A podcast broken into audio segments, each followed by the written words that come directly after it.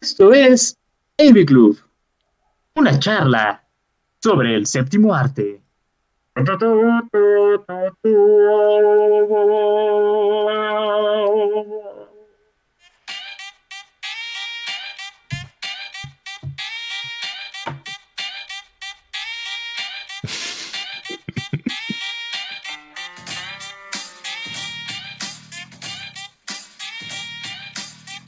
Em, estamos Hola, en ¿qué el... tal? Muy buenas eh, tardes, días, noches, o sea, cual sea la hora a la que nos estén escuchando. Les damos eh, nuevamente una cordial bienvenida a esto que es el AV Club, una charla sobre el séptimo arte. Soy su anfitrión, José Andrés Vadillo, y me encuentro aquí con mi coanfitrión.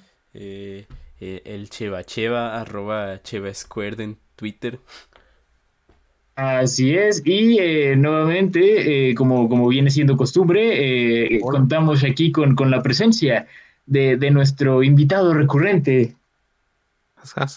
Ah, hol- hola, soy, soy, soy Roberto, ya, ya saben, arroba amigo Roberto en, en Twitter y en redes. eh, pues, gracias por, por invitarme, chicos. No, eh, como siempre es, es un honor tenerlo, tenerlo aquí, eh, Don Roberts. Pero eh, bueno, pues como probablemente, digo, si, si, llegan, si llevan tiempo escuchando este podcast, probablemente sabrán lo que esto significa. Y bueno, pues si, si, si están escuchando este podcast, también significa que vieron el título. Así que Posiblemente. Así, este es eh, otro especial de cine mexicano, eh, una sección eh, recurrente que tenemos aquí en Levy, donde hablamos acerca de películas eh, mexicanas, de lo que, de lo que el, el cine nacional tiene que ofrecer. Y eh, la, la selección de esta semana tiene, de hecho, un propósito y es algo que llevábamos planeando ya desde hace algunos meses, pero no habíamos podido grabar por alguna razón, pero eh, en este especial estamos hablando de nuestras películas mexicanas favoritas. Eh, hablamos de, de algunas de las cintas que más han marcado el, el cine nacional eh, en, en su historia. Digo, eh, para variar, pues queremos hacer algo, algo, algo, algo chill, algo cool. Eh, y pues bueno, ¿cuál fue la película que seleccionó cada quien? Vamos a refrescar la memoria. Por mi parte, yo seleccioné eh, la clásica película de 1962, dirigida por Luis Buñuel, El Ángel Exterminador. Eh, ¿Qué elegiste tú, Roberto? Eh, quiero especificar que mi película favorita es No Manches Frida, pero por razones cinéfilas tuve que escoger eh, la, la segunda, ¿no? La segunda favorita que sería Macario. Ok. Ah, un, clásico, un clásico. Un clásico. Y eh, Sebas, ¿tú qué elegiste? Ah, yo elegí eh, Amores Perros eh, de Iñárritu de- del año 2000, porque soy mamador Así es. y ya. Y Mira, chava, to- todos sabemos que tú también querías poner No Manches Frida para que nos hacemos mensos acá. Sí, pero no quiero perder mi licencia, ¿ok?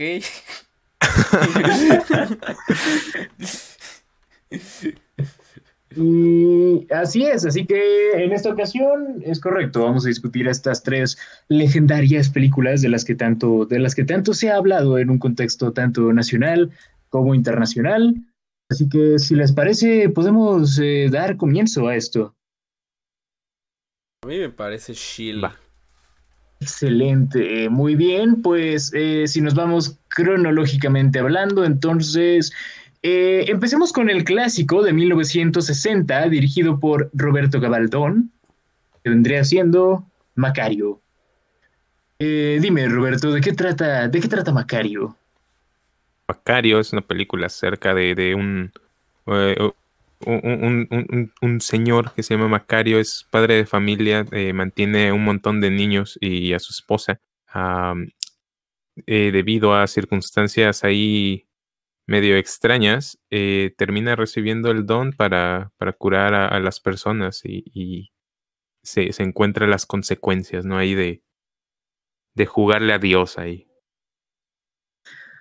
Así es. Y eh, cuéntanos, Roberto, ¿cuál es, ¿cuál es tu experiencia con esta película? Ah, mi, eh, mis papás, mi, papá, yo digo, eh, pensaría como específicamente, eh, le gusta mucho ver películas de, de, esas décadas. Ahorita ya casi no, ahorita ya, ya se puso bien, bien mainstream. Mi papá nada más ve puro Marvel, ya no ve cine. Ah, pero ya, no vi cinema, como dice el, el Scorsese. Ah, no, pero eh, pues mi, mi, papá creció en, en, esas épocas, ¿no? Así que le tocó ver mucho, eh, mucho cine de los, de los 50, 60. Ah, y Macario era, era una de ellas. En, en ese entonces se me hacía súper super creepy, la verdad, eh, muy... como que todo, todo, todo, el cine en blanco y negro siempre se, siente más creepy de, de, lo normal, por alguna razón. Un poquito. Y, pues sí, o sea, fue hasta hace poco que, que la volví a ver ahora sí ya con ojos de, de una persona un poco más, más madura y, me gustó, me, me, gustó bastante, la verdad. Está, bastante cool. Sí, sí, la verdad, eh, digo, este es eh, uno, de nuevo, uno de los eh, mayores referentes, pues, cuando se habla de cine mexicano de, pues, épocas clásicas. y aún así, debo admitir, yo antes de prepararme para este podcast, eh, honestamente nunca la había visto. O sea, la, ubicaba, sabía de qué trataba, pero nunca la había visto como tal. y debo decir, el, hype es real, la verdad también me, me, fascinó bastante esta película. Creo que, creo que es, un, gran trabajo. Eh, no sé qué opinas tú, Seba. Em, pues yo, yo antes que comentar sobre Macario también eh, les platicaré mi experiencia con esta película. No, no sé si conocen el canal de televisión eh, creo que se llama De Película. Sí, sí, sí, el, canal, sí. Sí, que pasan puro kino mexicano de la época. Eh... Sí. ah, pues me, acuerdo que yo iba a un asilo de ancianos y siempre tenían ese, ese canal en la televisión. Mm. Y, vi Macario de fondo y se me hizo interesante, pero no puedo decir que es la, la vi apropiadamente. y, la vi apropiadamente hasta el día de ayer y pues, pues sí, el, hype es real. Sí, el, el, hype es real. Hay, hay, una buena razón por la cual eh, esta película es tan legendaria. Bueno, hay, hay varias buenas razones. Pues. de entrada, o sea, yo, yo creo que me gustaría definir Macario como una, una historia relativamente simple, pero contada de la mejor manera que pudo haber sido contada. Muy efectivo, sí.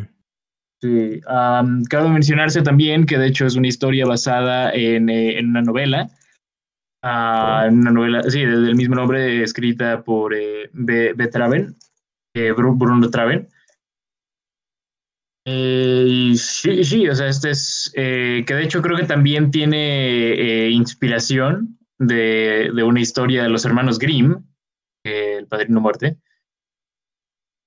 Sí, hay, hay, hay, hay toda una historia literaria detrás de esta, de esta película. Pero sí, sí, pues, eh, ¿qué más podemos decir? Esta, esta cinta fue dirigida por Roberto Gabaldón, eh, quien fue un director de bastante renombre aquí en México, a pesar de que, eh, honestamente, esta es la única película de él que he visto. Así es. Pero tiene, tiene una filmografía muy amplia es lo que podemos decir.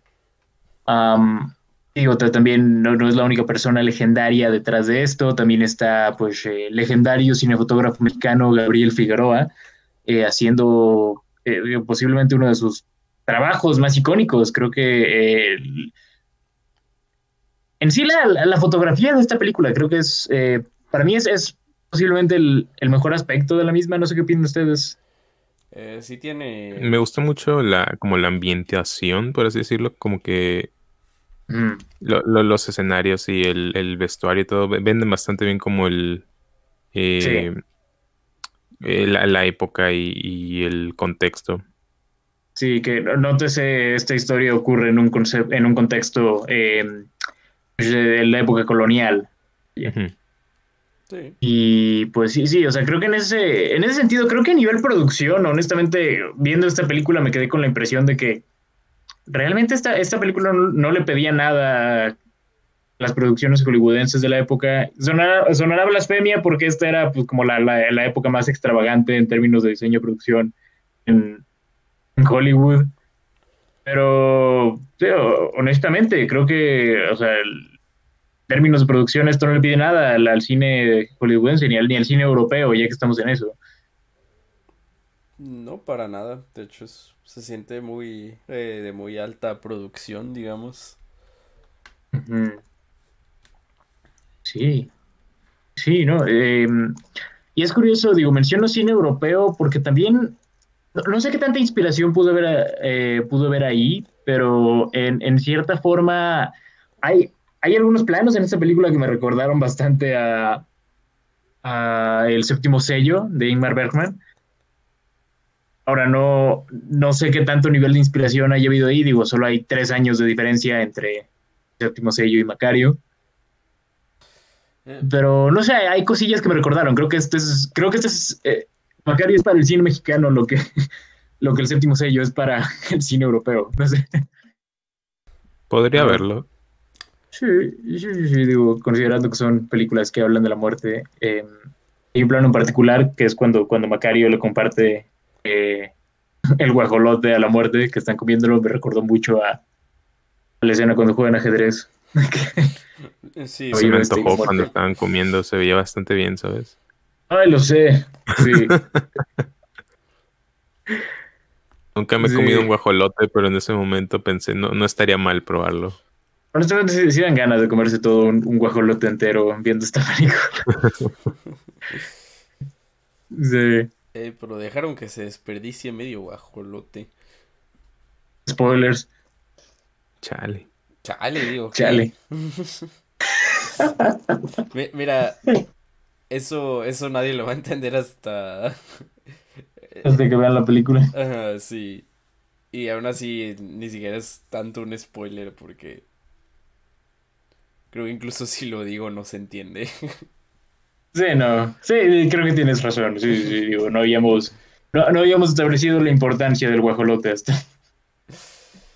E, el guajolote es muy importante. Em, digo, si lees las, eh, las, la sinopsis de IMDB de esta película, básicamente te dicen eh, como que es lo especial de, de Macario luego de, del guajolote, así que no sé si contaría como spoiler hablar de eso. ¿De lo de la muerte? Así es. No, o sea, creo, creo que eso... Eh, digo, creo que todo el mundo está consciente, bueno, todo, el mundo que sepa de la existencia de esta película está relativamente consciente de, eh, pues básicamente de qué va, pues de esto, de nuevo ya mencionamos, como de este trato con la muerte y eh, la muerte concediéndole el poder a Macario de pues, sanar a los, a, los casi difuntos.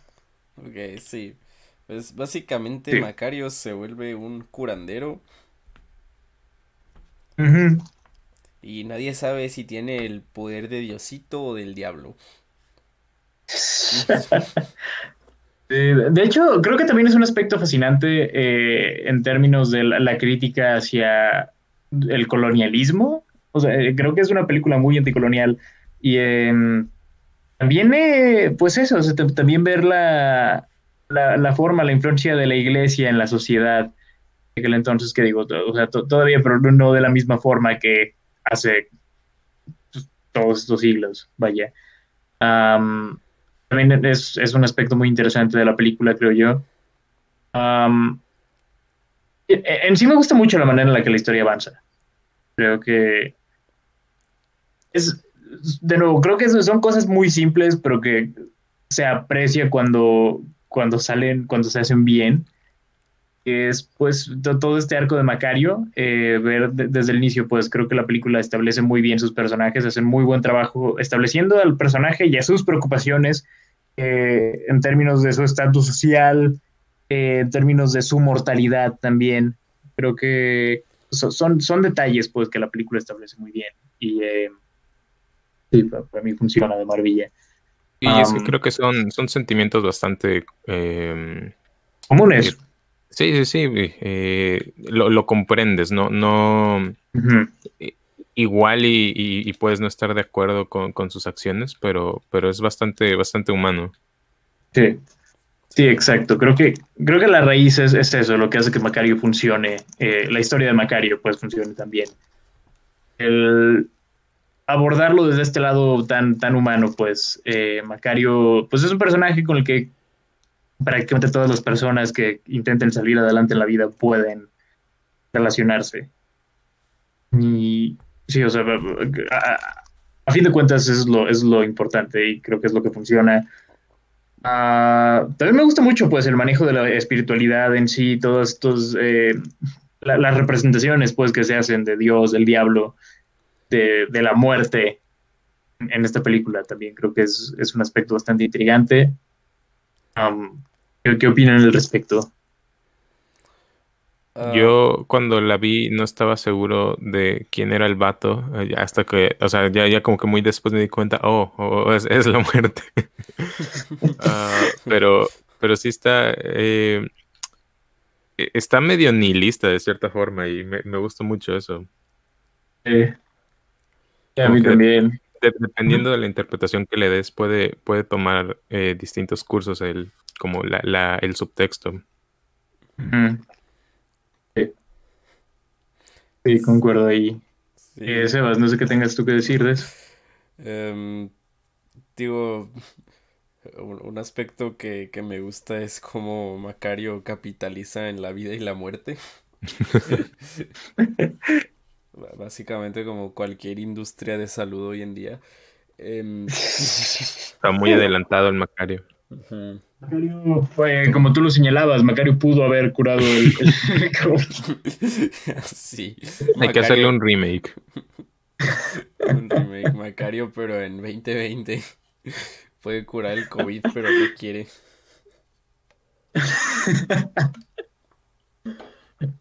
Así es. Sí, pero hablando más como del aspecto e, espiritual de, de Macario, sí, la religión sí entra un, un tanto, en, bueno, un mucho en esta película, ¿no? Porque de hecho incluso Macario es, es, un hombre de Dios.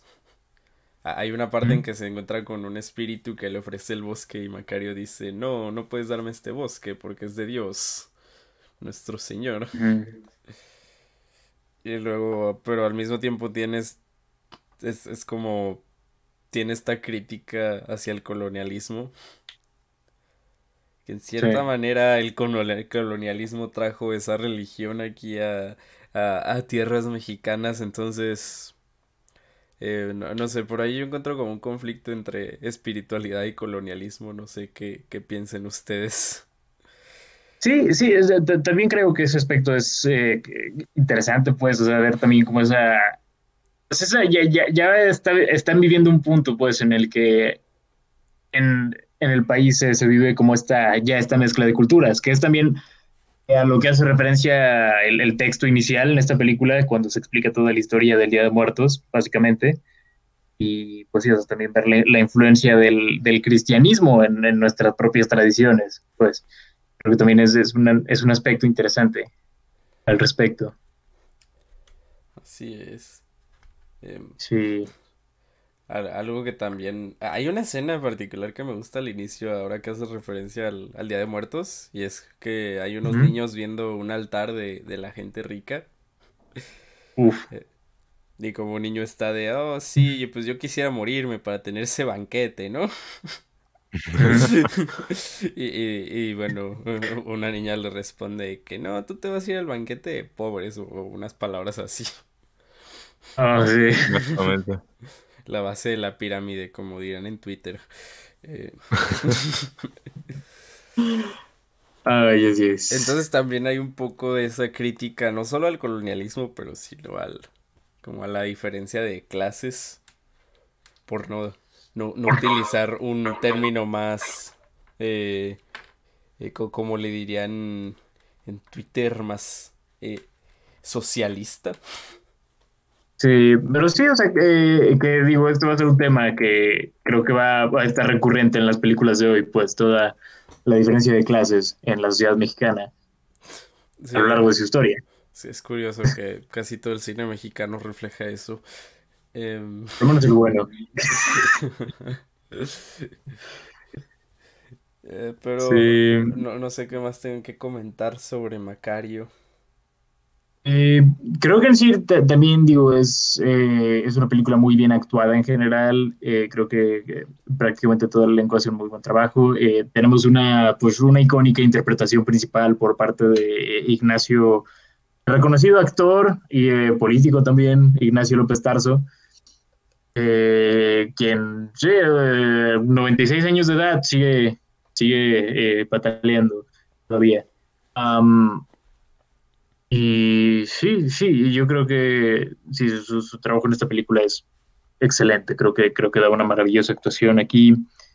Eh, tenemos eh, pues también una actuación, una, una también muy buena actuación por parte de Vina Pellicer. digo, también reconocida actriz de la época, quien desgraciadamente cuatro años después se nos eh, iría de este mundo a la edad de 30 años. Pero eh, sí, eh, sí es, es, un caso muy trágico el de Tina falleció, bueno, se suicidó unos años después, pero en su corta carrera, pues tuvo una, una trayectoria bastante envidiable, pues después de hacer esta película que de hecho tengo entendido fue su debut actoral. Eh, estuvo en, en, One Eye Jacks de Marlon Brando. Eh, también llegó a aparecer en televisión, en, en, la serie del fugitivo, en La Hora de Alfred Hitchcock también llegó a aparecer. entonces, sí, fue, fue, una carrera corta, pero definitivamente fue, fue fructífera, podemos decir eso, por lo menos.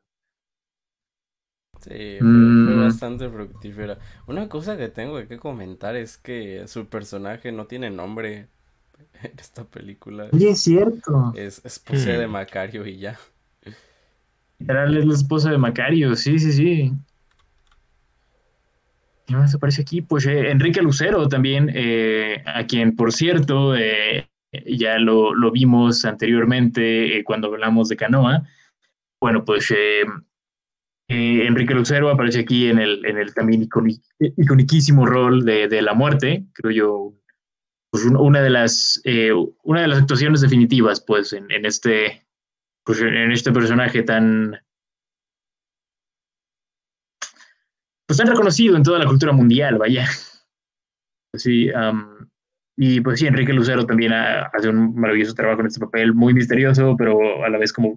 Es, tiene una aura muy, muy extraña, pero muy, muy especial, creo yo. Y sí, digo, él, eh, Enrique Lucero, pues también un actor de una enorme trayectoria, estuvo en, películas como, eh, quizá en, roles menores, pues, pero estuvo en, Los Siete Magníficos, eh, ya dije Canoa, estuvo en, The Wild Bunch también, en Butch Cassidy, en The Sundance Kid, también apareció. En Aguirre, La ira de Dios, también estuvo en esa. Sí. Y, sí, sí, sí. Y pues sí, creo que eh, sí, creo que en general todo el elenco hace un muy buen trabajo, pero estos tres son los que eh, más está como José Galvez como, como el diablo también. Eh, y José Luis Jiménez como Dios. Creo que también hacen muy buen trabajo. Sí. Ah, no sé, ¿algo más que quieran comentar?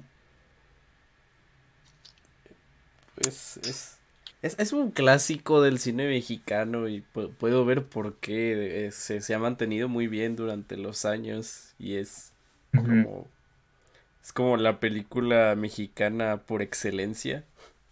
Sí.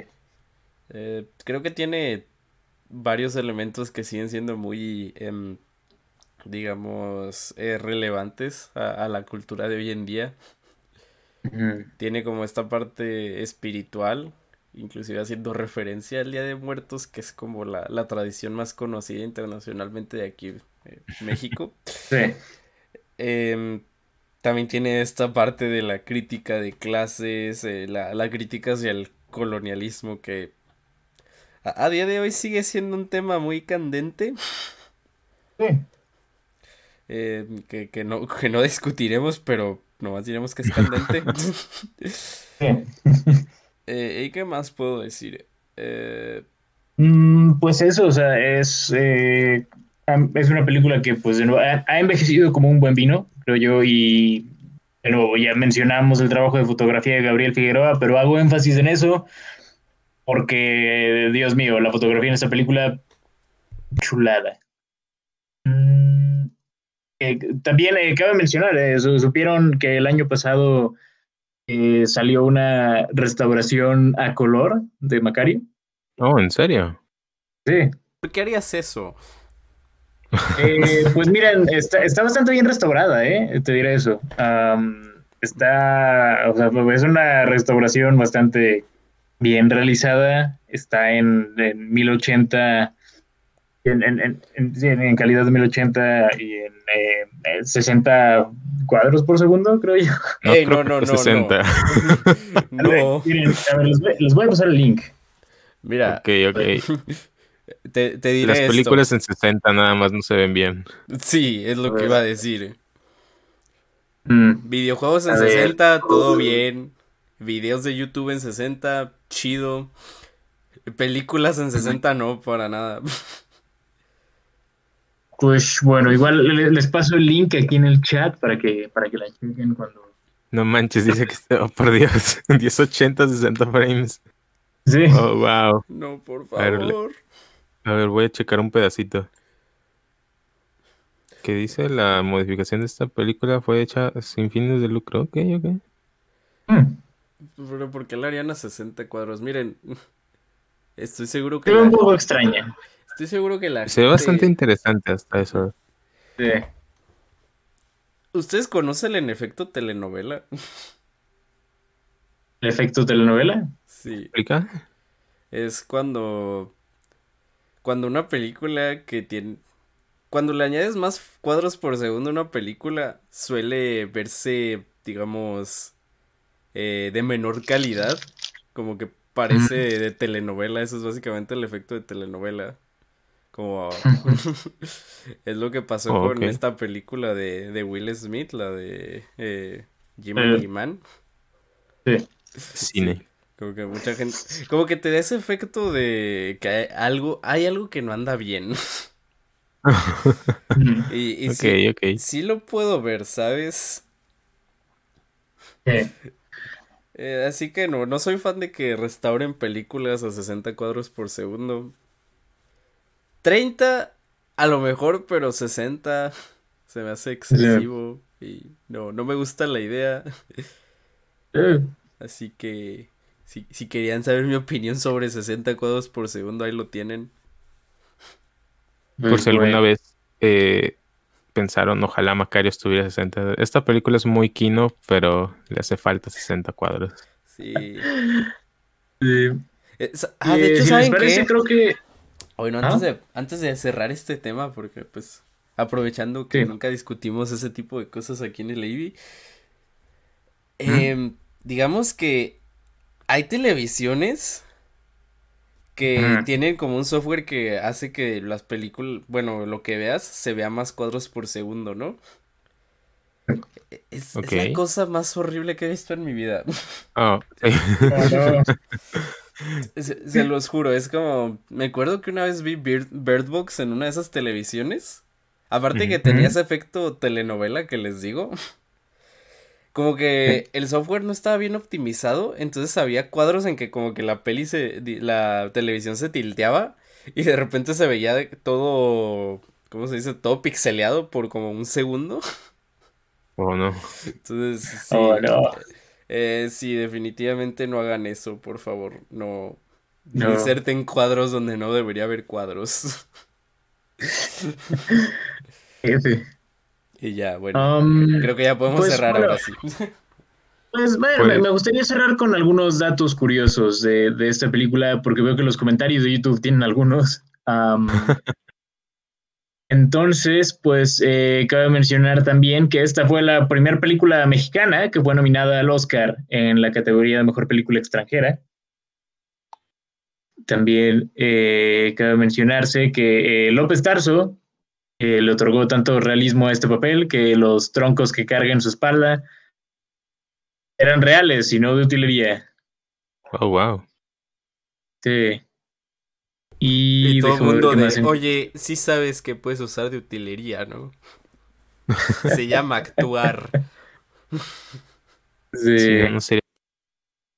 Y pues bueno, em, y creo, creo, creo, que es todo lo que he encontrado. Bueno, hay, uno que es medio spoiler, ahí esta famosa escena en la cueva, no voy a spoilear más, pero luego serviría de inspiración eventualmente para otras películas, incluyendo para la película eh, El libro de la vida.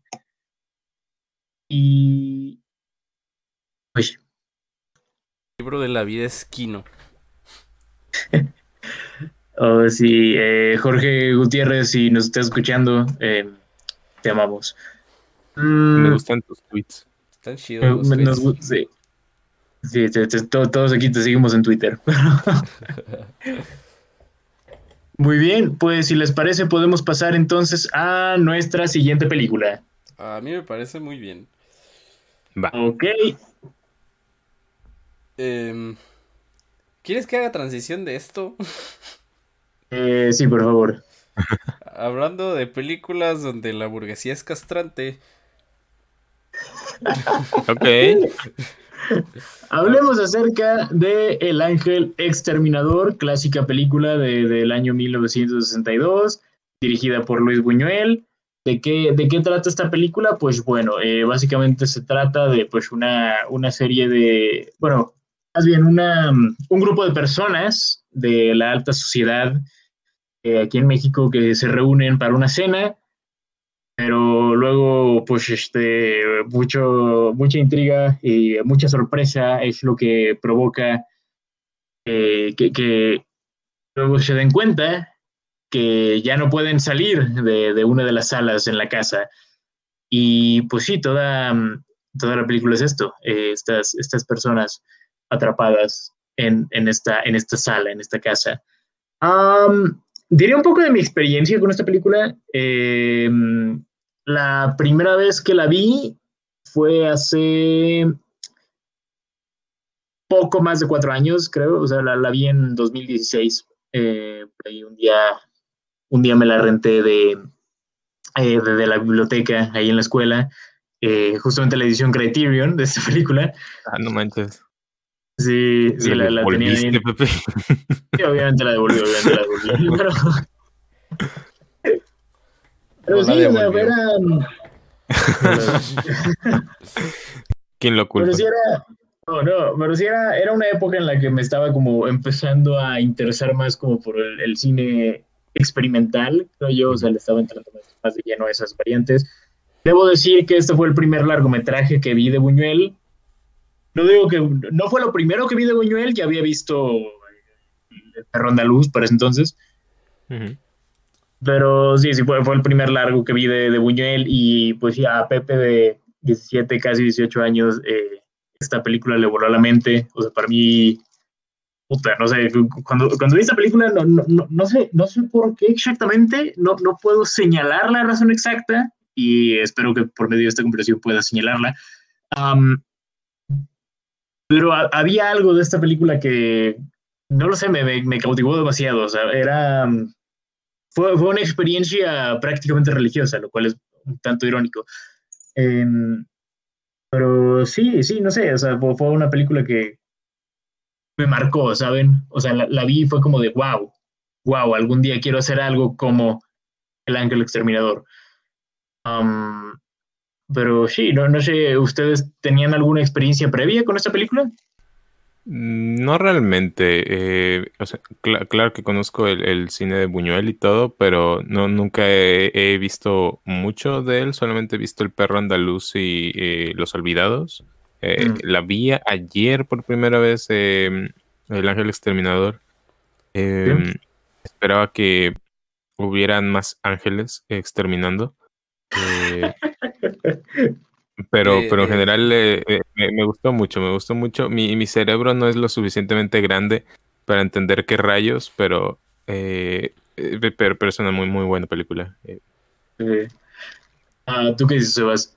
Em, yo estoy casi igual que Roberto. Eh, había visto algunas de, Buñuel, pero no estoy mm.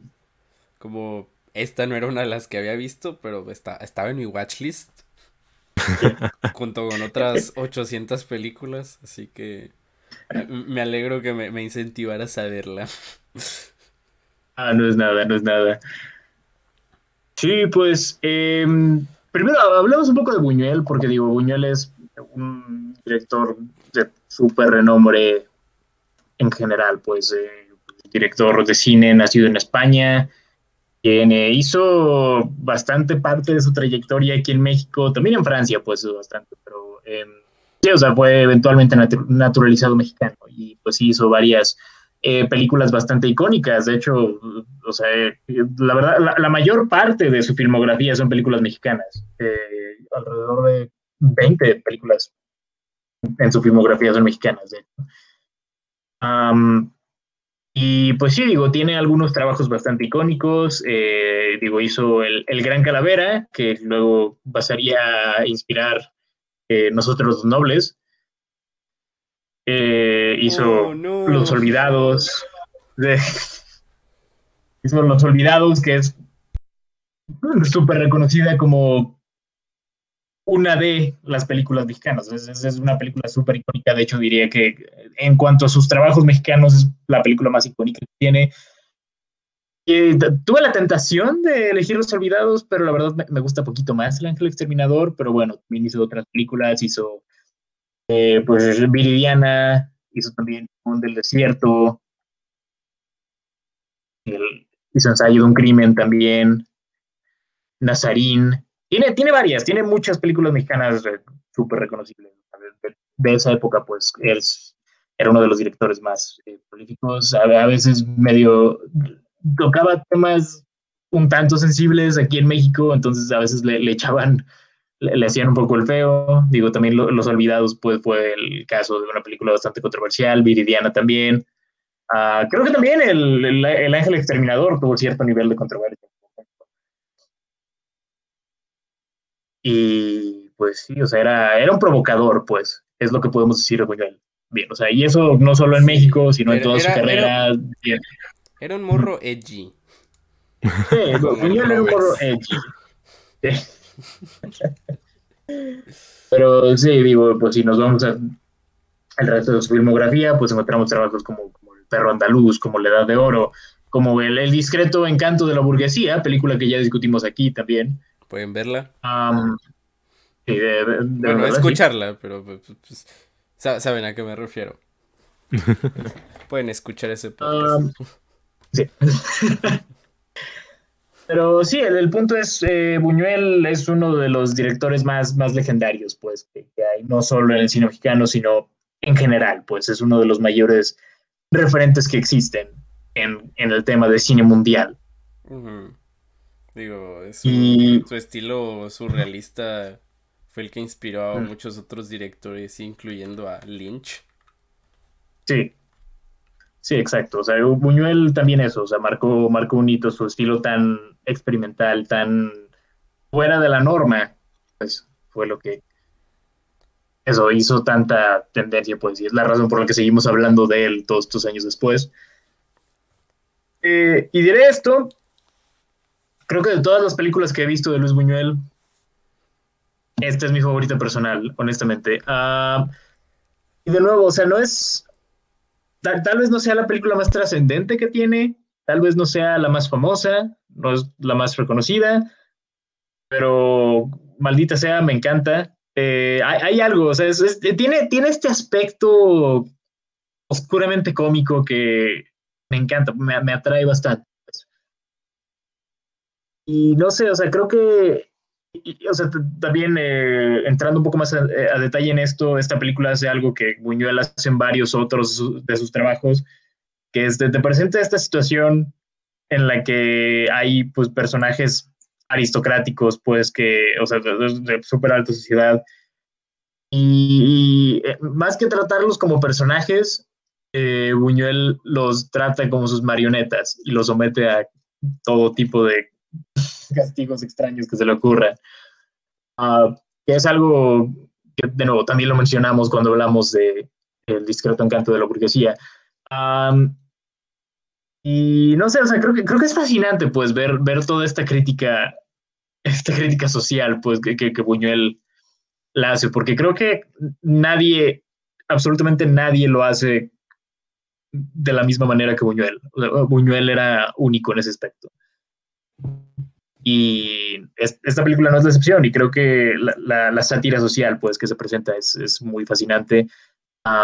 ¿Qué opinan al respecto?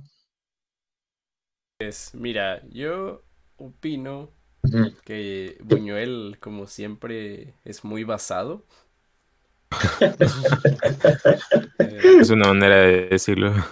sí. Eh, sí, me gusta como, digo, también esta película tiene un poco, si no es que mucho parecido con el, discreto encanto de la burguesía, en que, como tú dices, eh, le, gusta castigar a, gente de la alta sociedad en, escenarios muy ridículos.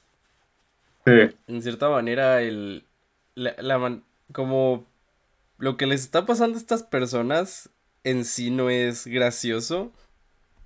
No. Sino como sus reacciones ante el caso. Ni siquiera es como que sean reacciones cómicas de su parte, pero hay eh, cierta comedia en la tragedia de estos personajes. que, que, lo hace muy interesante y digo, esta película no dura mucho, dura hora y media, pero es una hora y media bastante cómica. Sí. Sí, sí, no, ahí eh, completamente de acuerdo. Y em, sí, o sea, que creo que también es, es, muy fascinante, eh, pues, ver a estos personajes, o sea, ver, todo el cambio, pues, también, eh, y ver cómo ante esta simple situación, también súper simple nomás verlos todos en una misma habitación sin poder salir,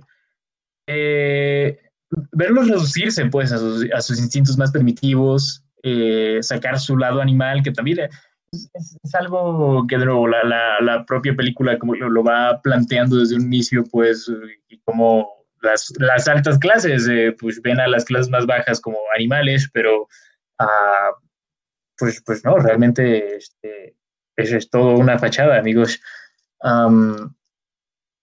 y sí, o sea, me, me, parece muy fascinante esa progresión, incluso, o sea, viéndolo una segunda vez, pues creo que captas más cosillas eh, por el estilo, pues, y creo que eh, hace para, para una, una, experiencia muy fascinante. Roberto, no sé tú qué quieras eh, mencionar. pues es este tipo de películas en las que me parece más interesante el, el la discusión que, que, genera, más que la película en sí. La película es muy, muy interesante, pero creo que es más eh, a mí me gusta mucho este aspecto de, este tipo de cine eh, surrealista en el que escuchar las interpretaciones de los demás y, las opiniones en general. Eh, porque hay, hay, muchas, mucha, mucha simbología que realmente no, no, está no, no, tiene explicación, es simplemente como el mismo, el mismo misterio en sí, el, el, por qué no pueden salir del, de, la habitación eh, nunca, nunca está explicado realmente, como todo, todo, queda ambiguo y cada, quien le puede dar su propia interpretación eh, y, ninguna es realmente errónea, ¿sabes? Sí, exacto, que eh, digo, ya mencionas eso, sí, o sea, Buñuel era el maestro de los simbolismos extraños. y pues sí, o sea, tiene secuencias tan extrañas como, no sé, o sea, aquí la escena algo que de hecho también me empezó mucho de onda la primera vez que la vi, eh, que de repente se repetían escenas al inicio. de iban llegando, subían las escaleras y luego se veía como volvían, o sea, el, el anfitrión y los invitados y luego se veía como volvían a llegar. y eh, no sé, también están pues la, no sé, esta escena en la que esta señora revisa su bordo y hay plumas y patas de pollo, ah, hay animales en la casa hay, hay cosas muy, muy extrañas, pues, al, más puro estilo de Buñuel aquí. Um, no sé si es, es, algo, es algo muy buñuelesco. Creo que es, de lo más buñuel. No diría que es lo más buñuel de Buñuel. Me parece que el discreto encanto de la burguesía es todavía más buñuel. sí, pero ahí está. Em, un poquito, eh, ¿cómo se dice? Exagerado también. Sí, sí, exacto. O sea, creo, creo que este es, hasta eso, o sea, si comparas las dos películas, creo que este es un poco más sutil. un poco. un poco. un poco, o sea, no, no, no, diría que esta película es sutil, pero es eh, a comparación de... sí, es más sutil. pero es una película que se ha prestado mucho a interpretación desde, desde que salió desde que se estrenó en Cannes en mayo del 62, eh, porque Buñuel realmente nunca, nunca explicó que representaba todo el simbolismo en esta película, realmente es de esas cosas que dejó meramente a la interpretación del espectador, incluso el, el propio eh, Roger Ebert, eh, San Roger Ebert, a quien a cada rato mencionamos aquí, llegó a, en su momento a escribir toda una interpretación de todos los simbolismos. Uh, que de hecho eh, lo que él mencionaba, eh, Roger Ebert, eh, llegó a interpretar a los, los invitados de la cena como la, pues, la, clase dominante en la, en, la España de Franco. Oh, wow. Este, sí, sí, exacto. Y, o sea, los menciona como, o sea, es, es, interesante, puedes ver cómo llegas a esta conclusión, pero sí, este, menciona que era eso, una mesa de banquete eh, que establecen después de derrotar a los trabajadores en la Guerra Civil Española, se sientan para un banquete y luego descubren que nunca termina y están atrapados en un barrio, eh, pues en sus propios, ¿cómo se dice? ¿Cómo decirlo? Pues en su propio barrio burgués, por así decirlo. Y creo que creo que es una interpretación interesante. No sé cómo es que Ebert llegó a esa conclusión. Sí, Ebert era. Pero no, no, creo que sea la única. Sí, era todo un intelectual también. Pero sí, sí, o sea, es, una película que se presta a muchas interpretaciones. O sea, también hay, hay un aspecto de crítica religiosa que le puedes sacar incluso. a ver, pues todas estas eh, personas puedes verlo, o sea, yo la manera en la que la interpreto, y es la misma manera en la que la interpreté hace todos esos años, o sea, es eh, como ver, ver estas, o sea, estas personas perdiendo su libre albedrío al verse influenciadas por, por un poder externo, por así decirlo. Ahora, no sé qué tan accurate sea esto y nunca tendré la respuesta de eso, pero creo que, creo que es, es algo también interesante y creo que también es de ahí de donde sale el título, en parte, El Ángel Exterminador, que de hecho pues, se menciona como un exterminio esto y pues eh, puedes, puedes ver tal vez cómo los personajes lo, lo interpretan como una especie de mm, castigo divino, por así decirlo. no lo sé, es, es, extraño.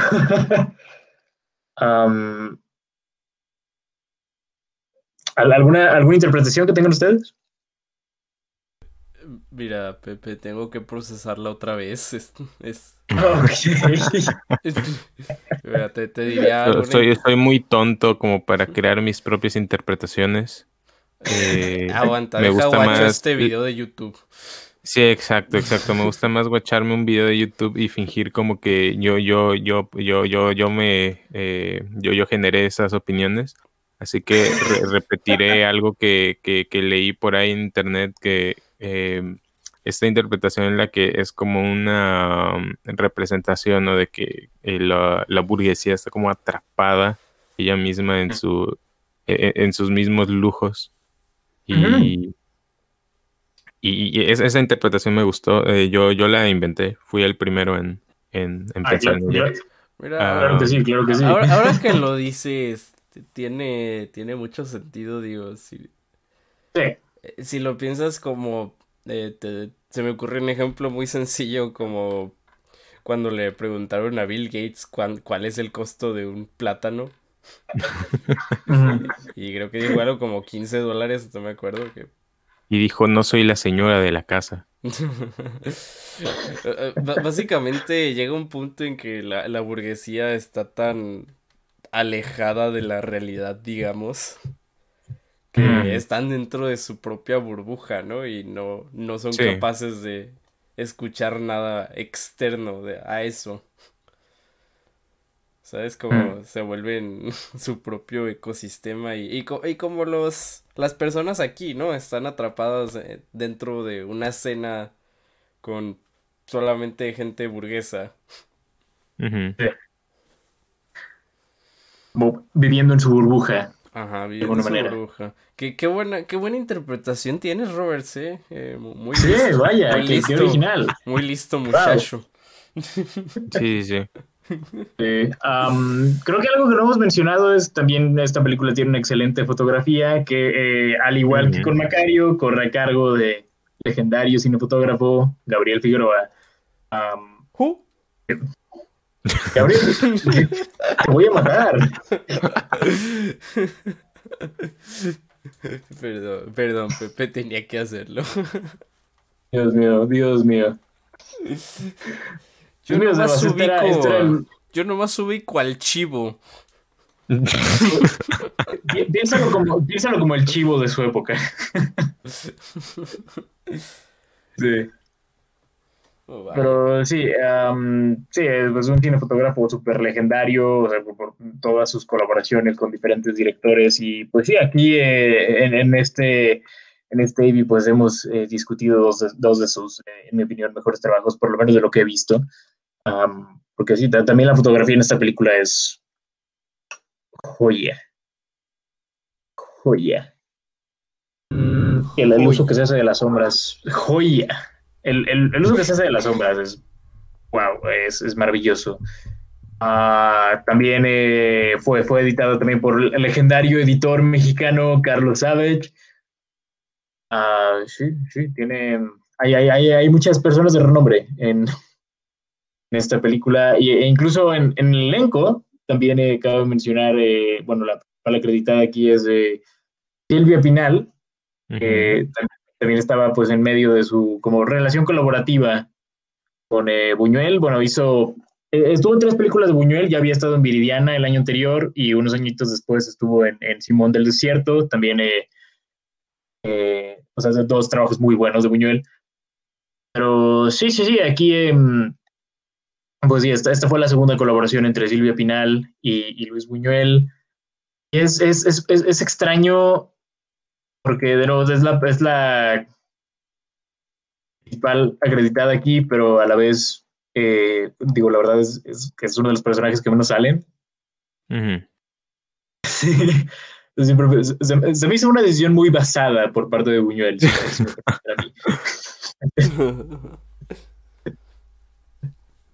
sí. Sí, pero sí, o sea, en sí creo que el elenco hace un muy buen trabajo, nomás esto es más como un eh, ensemble piece que, o sea, es, más como, es, un trabajo de, ensamble que, o sea, más, más eso que, una película en la que algún actor destaque. Eh, pero sí, todos hacen un buen trabajo de todas formas. Eh, les digo, Silvia Pinal, de nuevo, es, muy extraño ver cómo está acreditada de esta forma, a pesar de que no va a aparecer tanto. Siendo justos, su personaje es, yo creo que, de los mejores de la película. Uh, me, gusta todo, todo, el, todo el misterio que se hace también.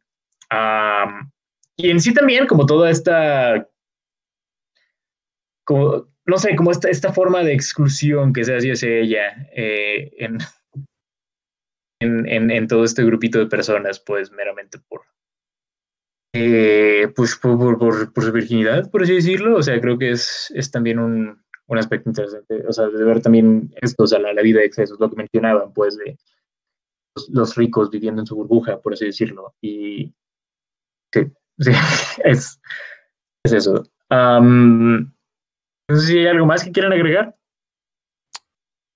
Pues es una película muy caótica. sí.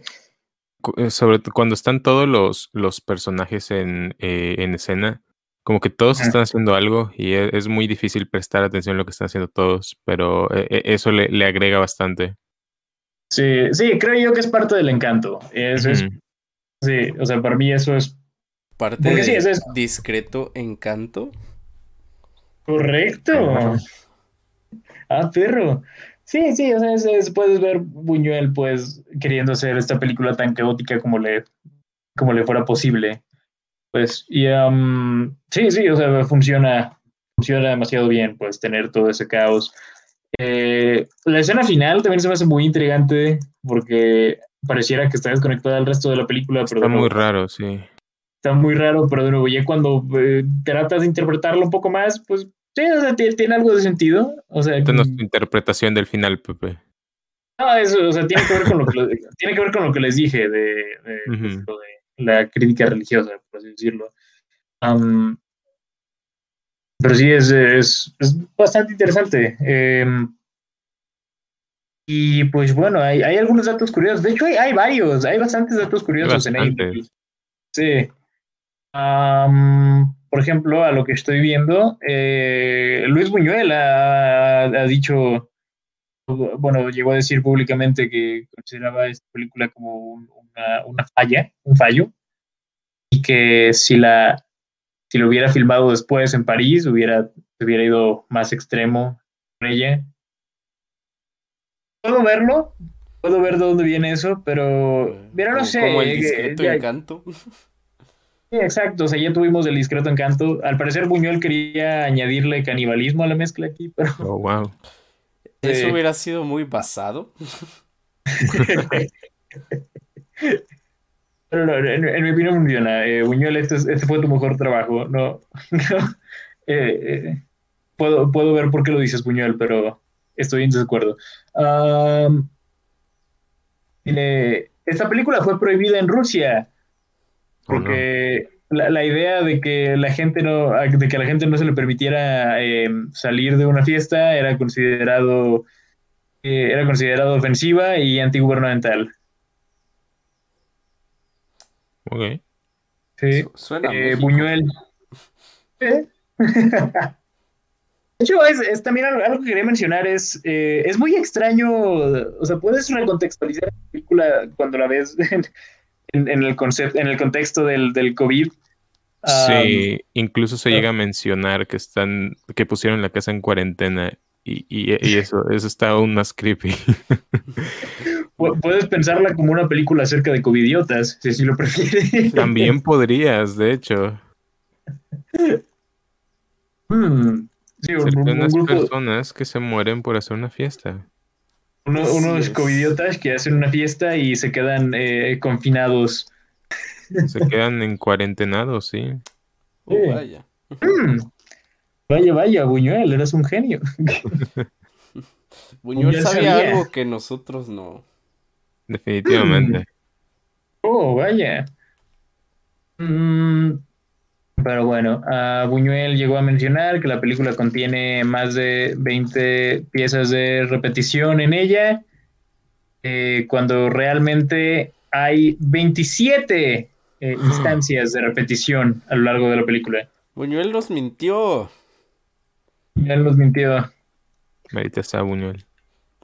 Eso, no, eso no fue muy basado de su parte. No, no, no. Que de hecho, eh, cabe mencionar, esto fue algo que confundió a Gabriel Figueroa cuando, cuando vio el, el corte final de la película, porque al, ver toda la repetición, eh, él pensó que era un error editorial, ah, hasta que pues luego Buñuel le, le aseguró que, no, que, que, la repetición era pues una, una decisión creativa. Vaya. Pero digo, de todas formas, Figueroa siempre estuvo escéptico al respecto.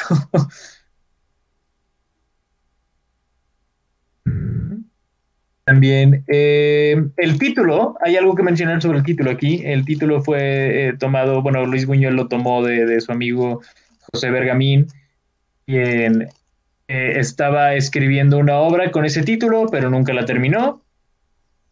Pero luego, cuando Buñuel quiso ponerle título a su película, le pidió los derechos del título a su amigo.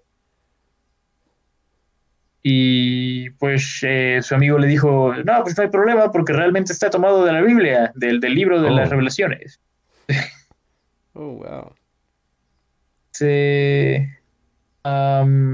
Sí, digo, eh, bueno, se repite lo de, lo de la frustración de Buñuel en cuanto a la película debido al bajo presupuesto, eh, distintas dificultades que esto representó.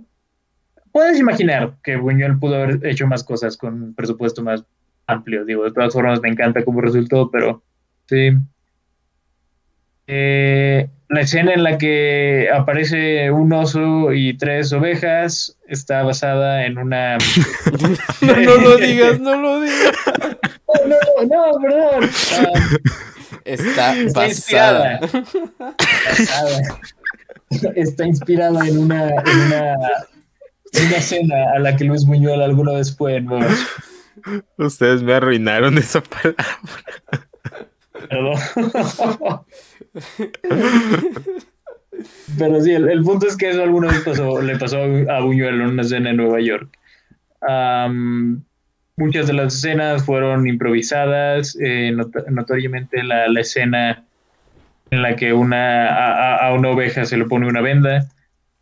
Mm, también, y esto es un poco contradictorio de datos anteriores, pero de todas las películas del periodo eh, de, Luis Buñuel de, cine mexicano. Esta es la única en la que él tuvo completo control creativo. Nice. Sí, eh, el, el, guion de la película originalmente estaba titulado Los náufragos de la calle Providencia. Mm, también, eh, ¿qué más? ¿Qué más tenemos por aquí? Eh, a pesar de que nunca los ves abiertos en la película, Luis Buñuel insistió que los closets estaban llenos eh, de ropa durante la producción. bien, algo que cabe mencionar es que esta es una película que ha sido muy comúnmente referenciada en películas de cierto director neoyorquino. ¿Qué más tenemos por ¿Hablas de, de los hermanos Safti? Sí.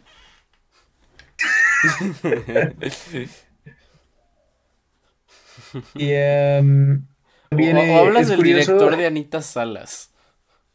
Hablo del director de Anita Salas. Sí. ya, ya, saben, ya, saben quién. Um, más acabo de mencionar, bueno, pues este, curiosamente hubo una, una reunión del elenco de esta película, bueno, de dos miembros del elenco de esta película 48 años después, eh, Silvia Pinal y Jacqueline Andere, quienes eh, después aparecieron juntas en la novela Soy tu dueña. Muy buena. oh, sí. Imagínate pasar de Buñuel a eso obviamente un upgrade muy grande, ¿no? Sí, sí, claro, todo un upgrade. Sí. sí, sí, sí. Eh, pero sí, de momento creo que creo que dejaré, dejaré los datos curiosos ahí. Hay, hay bastantitos, ¿eh? Creo que es una película muy interesante en cuanto a... Sí, es... Digo, Buñuel siempre dejaba mucho que hablar. Sí, sí, eso sí, eso siempre. Mm, pero bueno, ¿algo más que quieran mencionar antes de pasar a la siguiente o quieren pasar de una vez? Eh, pues, Supongo que no. Yo podría pasar a la siguiente. Ok, perfecto. Transición. Pues, transición. Ok, hablando de películas con animales que desaparecen y te preguntas qué pedo. Ajá. Hablemos de amores perros. A perro. A perro. ¿De qué trata Amores Perros, Sebas? Uy, esto, esto les va a gustar, ¿eh? No, la neta no, les va a gustar, ah, ¿Te has guachado La Dama y el Vagabundo? Eh, claro que sí. Es, es básicamente... Por, ahí va. Si un, un, perro de calle se enamora de una, una perrita de una familia rica. Eh, no, no, no. Es básicamente Amores Perros. Se trata de eh, tres historias que están conectadas por dos cosas en particular. Un accidente de carro y perros. ¿Ok? Así es. Una historia. Específicamente un perro. Ajá. Y cada una de estas historias también eh, lidia con la pérdida de, de alguien querido.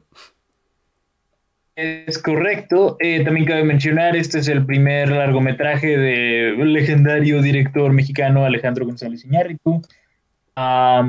y en ese aspecto creo que es eh, posiblemente creo que está en esa misma categoría que digamos Citizen Kane en cuanto a directores, de, o sea, debuts directoriales en los que te, hace, te haces preguntarte cómo demonios esta persona, siendo este su primer largometraje, tenía tan buen manejo de el medio fílmico. Mm, eh, eh, cabe mencionar que esta fue una de las primeras colaboraciones entre Alejandro González Iñárritu y Guillermo Arriaga. Así es. Que, Guillermo Arriaga se ha dedicado más ahora a crear eh, radionovelas, pero. Pero esta fue una de sus. Eh, digamos, su trilogía no oficial. Que incluía Amores Perros, 21, Grams y eh, Babel. Sí, es, es correcto, la, trilogía de la muerte, como le dicen. Y em, bueno, pues eh, ah, te hago la misma pregunta que he estado haciendo con las otras películas. Sebas, ¿cuál es tu historia con Amores Perros? Eh, pues no es nada muy especial, digamos. Digamos allá circa 2015, cuando estaba eh, watchándome Kino. me, acuerdo que mi meta de... Me acuerdo que eran vacaciones y mi meta era ver como cuatro películas por día, lo cual sí hice. Oh, shit. Creo que ese, ese verano me, me vi como 200 películas sin problemas. Eh, eh, eh, ojalá tuviera la energía hoy en día para hacer eso, pero... y el tiempo. Y el tiempo, pero básicamente, una de esas películas que creo que fue la, la, que más me gustó de todo ese verano fue Amores Perros. Estaba en Netflix. La vi un, creo que era un viernes por la tarde. Yo estaba de, bueno, esta película estuvo nominada Mejor Película Extranjera, ¿no? Y es del director de, de Birdman. Birdman. ajá, debe estar chida. Em, y creo que me, me fascinó bastante. E, es una de esas películas que te deja como intrigado sobre qué es lo que realmente representa. Sí. Porque al mismo tiempo que te presenta como personajes muy humanos y entiendes como los problemas por los que están pasando.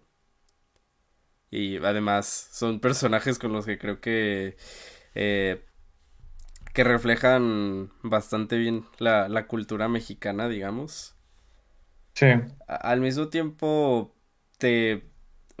como que sientes que hay como un subtexto más profundo sobre esta película, como que. No sé, incluso tiene. Tiene como este. esta vibra de. de. como. Una historia bíblica. No sé, no sé a qué referirme. Sí, no, pero o sea, sí, sí, entiendo, hay, hay varias, eh, hay varios puntos en esta película que hacen referencia a, pues, a ciertas historias bíblicas, particularmente Caín y Abel, creo que es algo bastante referenciado aquí. Ah, sí, pero sí, mi punto es como que esta película me encanta porque siento que tiene como tiene parte, tiene esa parte profunda, esa parte con la que te puedes identificar y al mismo tiempo eh, como refleja emociones muy complejas, como que creo que es un trabajo muy completo y además tiene secuencias muy memorables. Sí. Sí, no, y es, es, también pues una película muy icónica, pues en los 21 años desde que salió se ha convertido en todo un referente del cine mexicano también. Ah, o sea, es comúnmente considerada como una de las mejores películas mexicanas de todos los tiempos. Y, em, sí, o sea, creo que mi experiencia pues no, no es tan eh, diferente a la tuya. O sea, yo la, o sea, la, llegué a ver, llegué a ver cachos en, pues, durante mi juventud, bueno, diré juventud, pero no, o sea, cuando tendría como 10, 11 años, pues llegué a ver cachos de esta película. Sabía que era muy famosa, sabía que era, que era bastante gustada, pero no lo vi completa, nomás llegué a ver cachos de la historia de, del chivo, justamente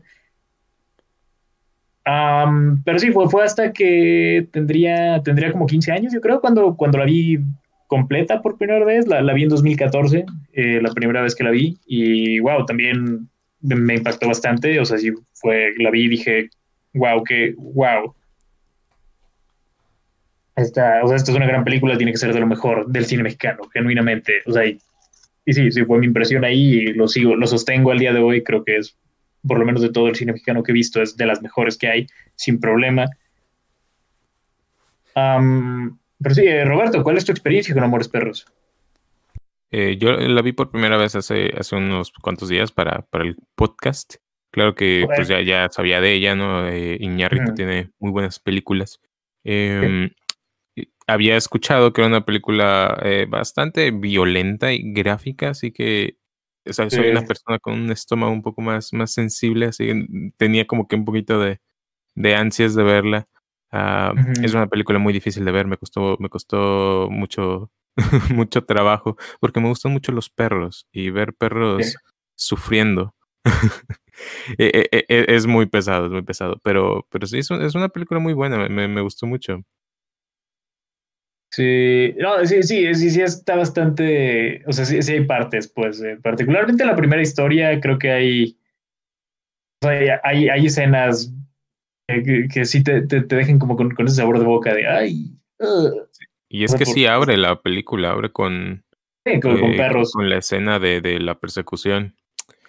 Ah, como que te prepara para, para lo que vas a, estar viendo. Sí. Y no sé si es eh, desde esa primera escena cuando ves al, al perro desangrándose en el asiento. también hay, hay, algo que quería mencionar eh, al respecto que es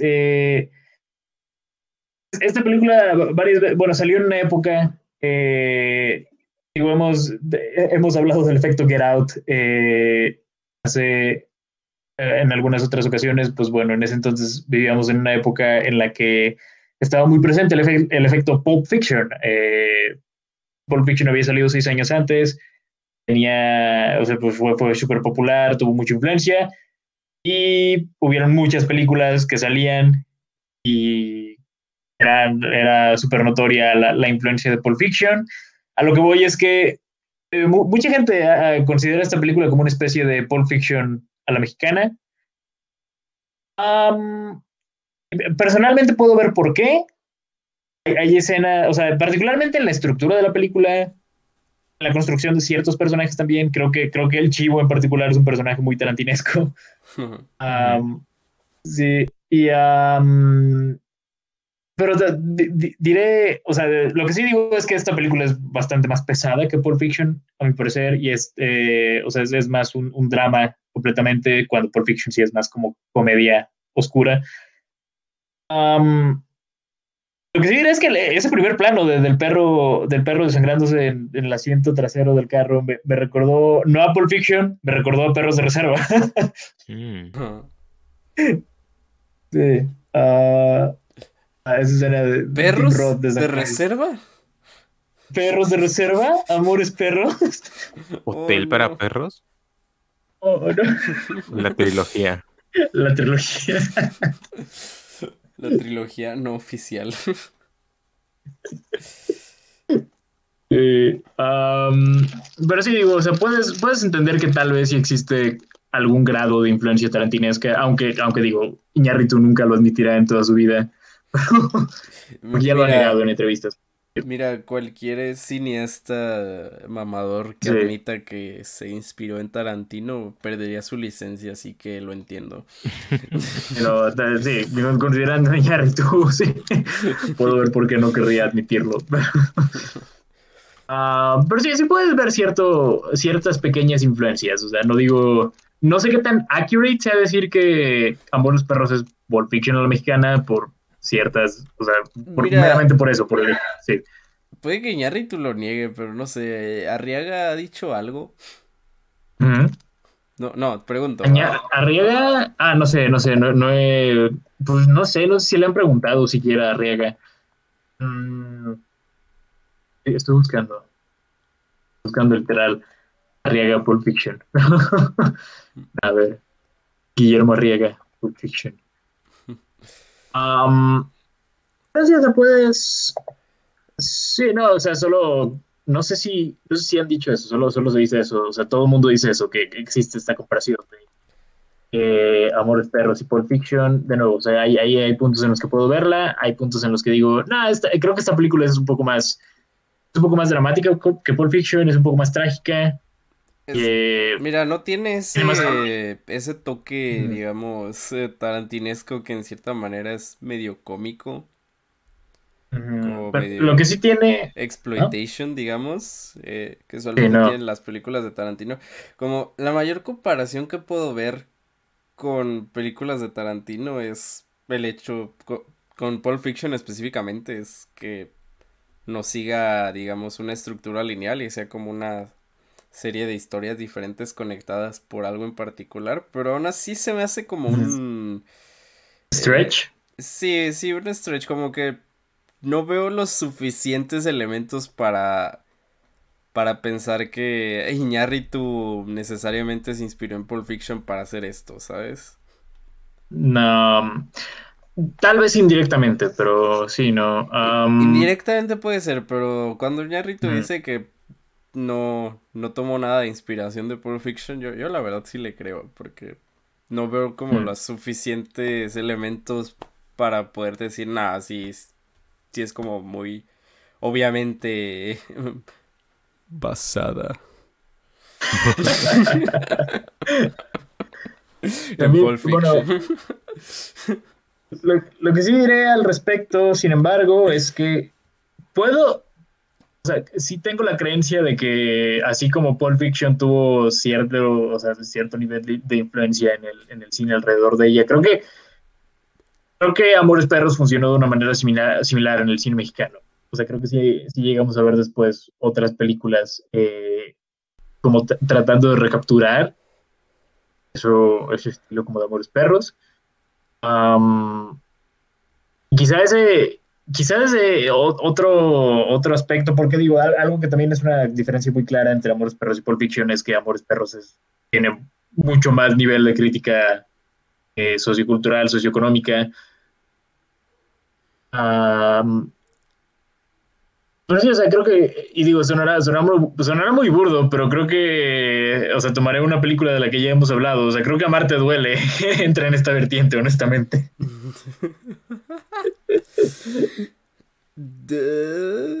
sí, pero siento que es, una vertiente que siempre ha existido en el cine mexicano. eso sí. Em, eso sí. Sí, no sé, lo, lo que para por un momento pensé que ibas a por un momento pensé que ibas a decir no manches Frida. El Jeremías. el Jeremías. pero bueno, el, punto es que esta película, o sea, por su propia, por su propio mano, pues se convirtió en algo, en un trabajo, o sea, en, un, en un referente del cine mexicano, en una película con muchísima influencia en, pues, en, en, en, sí, en como vemos el cine mexicano en la actualidad. Digo, pues Iñárritu por algo se ha convertido pues también en un director tan legendario, ganador de dos Oscars a Mejor Director, y pues parte de esta, este trío terrible de los tres amigos, como les dice, el Toro, Cuarón, Iñárritu. Sí. que, digo, cabe mencionar, Iñárritu llegó al medio relativo, o sea, llegó al medio poquito después que, que Del Toro y, y, y Cuarón, eh, porque digo, pues Cuarón, eh, solo con tu pareja fue en el 91, Del Toro sacó Cronos en el 93, Iñárritu saca Amores Perros en el año 2000.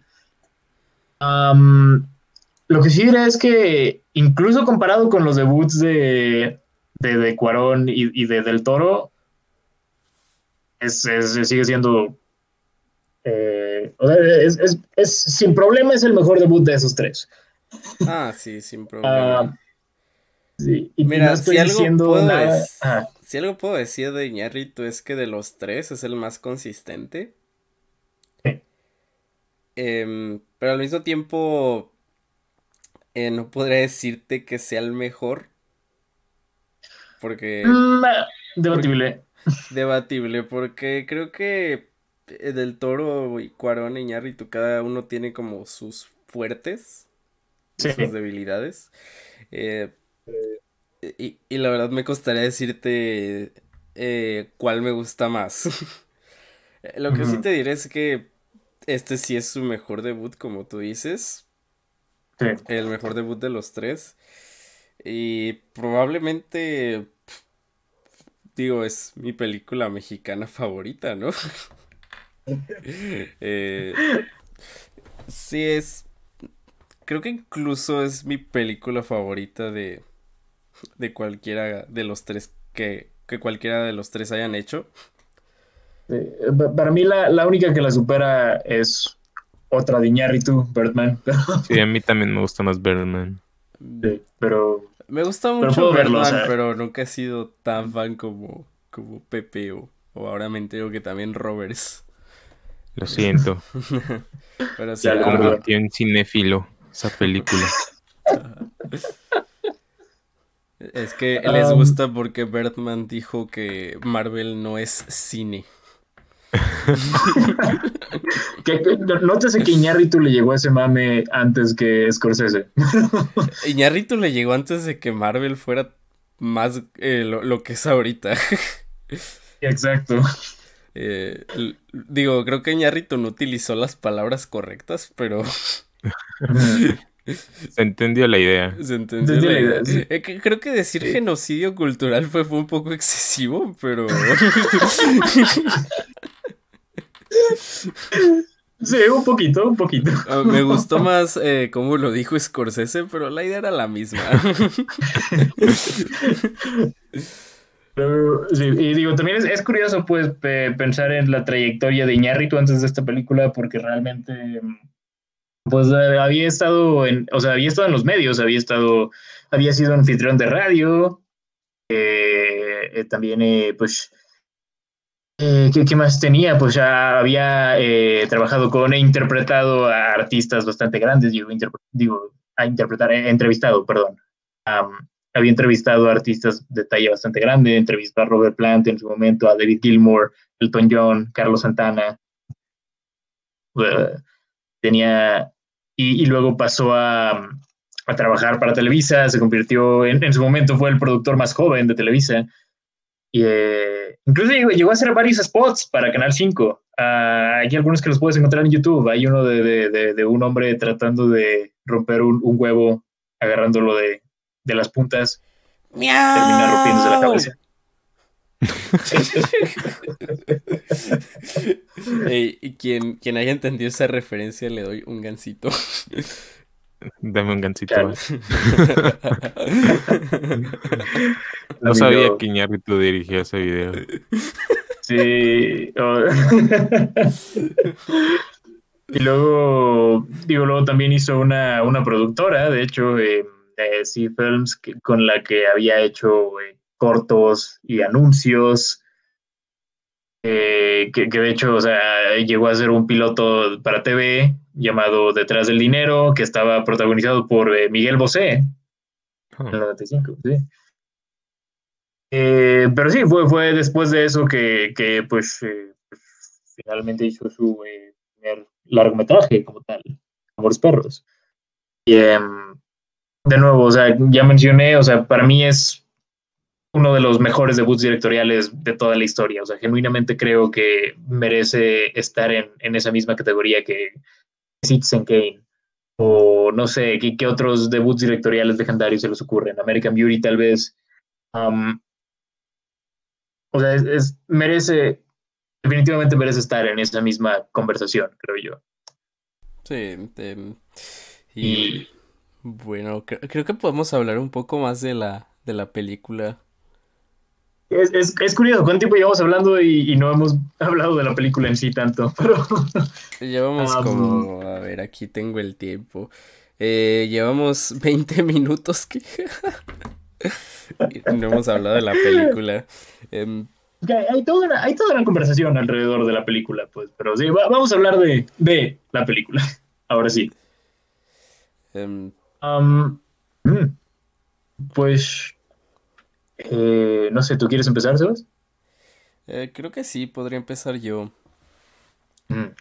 Em, pues empezando por la parte en que hablamos un poco de, de los perros. Digo, es una película que se llama Amores Perros. Eh, yo, la verdad la, la, primera vez me preocupé porque esta película hace un muy buen trabajo engañándote en que estos perros se están peleando. Sí. eh, disclaimer, ningún perro fue, fue lastimado. Salió herido. Ajá, salió herido. Ni, ni siquiera se estaban peleando cuando se estaban peleando. Creo que nomás estaban jugando.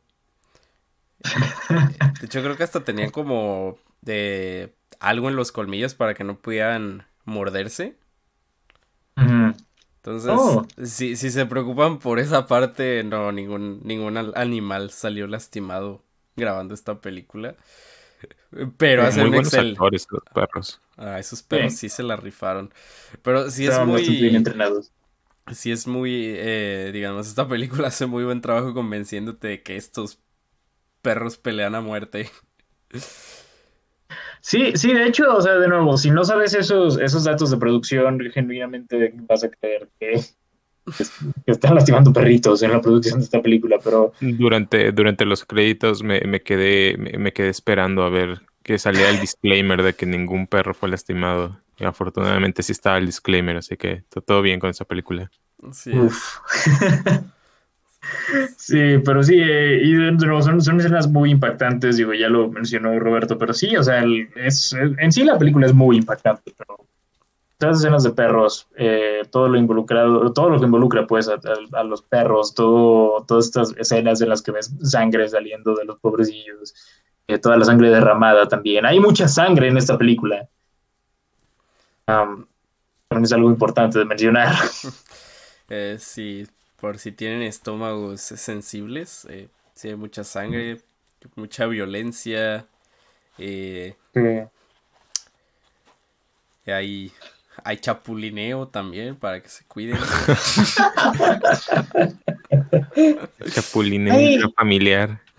Chapulineo intrafamiliar.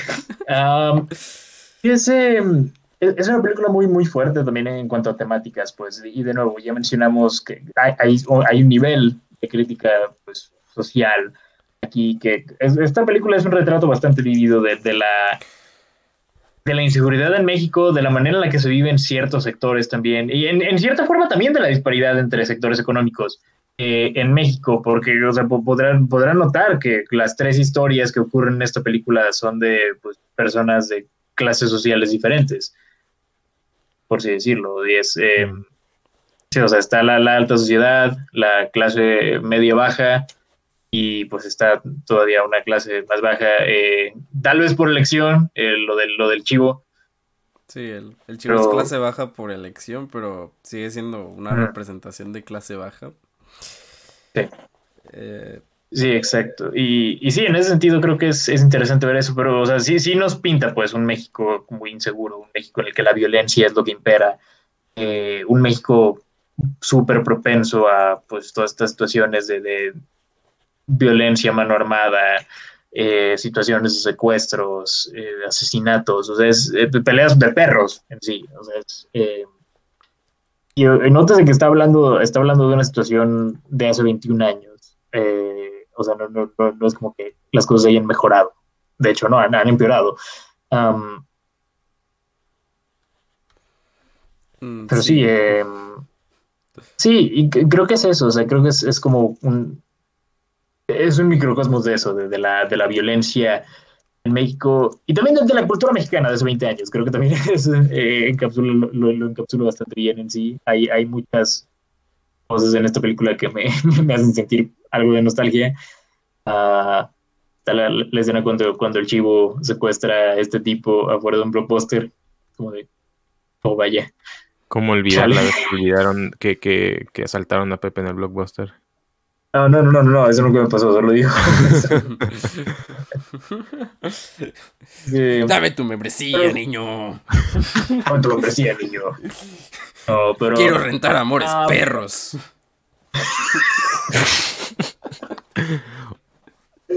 el punto es que sí, el, retrato que, que, se hace, pues, aquí desde la violencia es algo que sigue siendo eh, demasiado relevante hoy en día.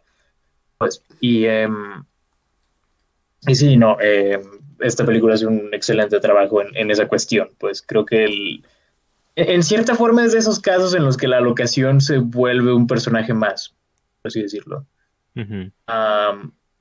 y pues sí, que creo que es, es, un aspecto también de lo más interesante que hay en, esta película. ¿Qué más, qué más tiene que decir? Mm. Pues fuera de que esto representa muy bien la, inseguridad en México, eh, tengo que decir que a pesar de todo, puedes entender que todos los personajes de aquí sienten dolor y, y por qué lo sienten. Mm, y incluso, incluso si no, si no justifica sus acciones, puedes entender de dónde vienen. Sí, que digo, es, siempre es una constante en, en, las películas de Iñárritu.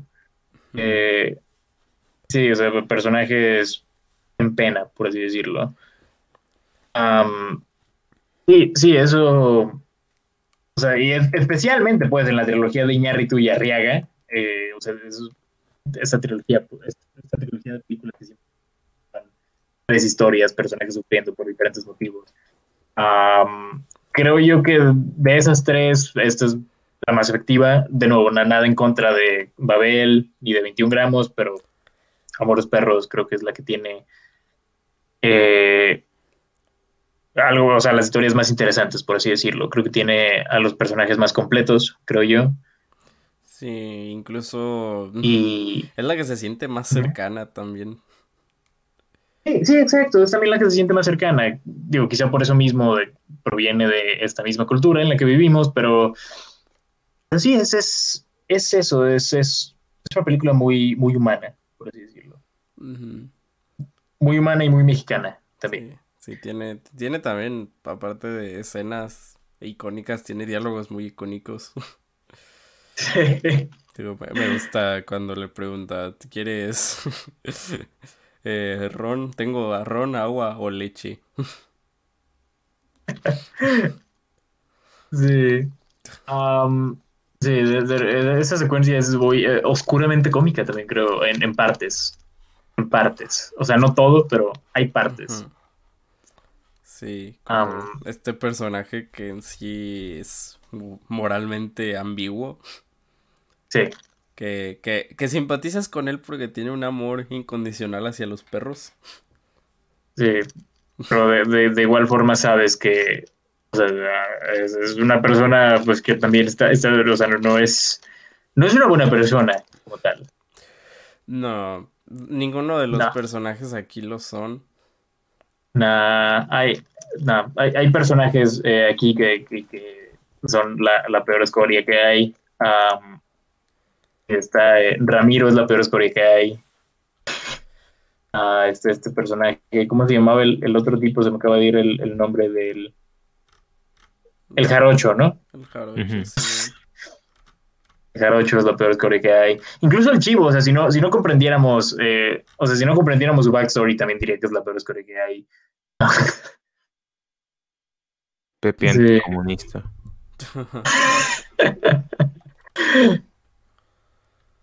sí.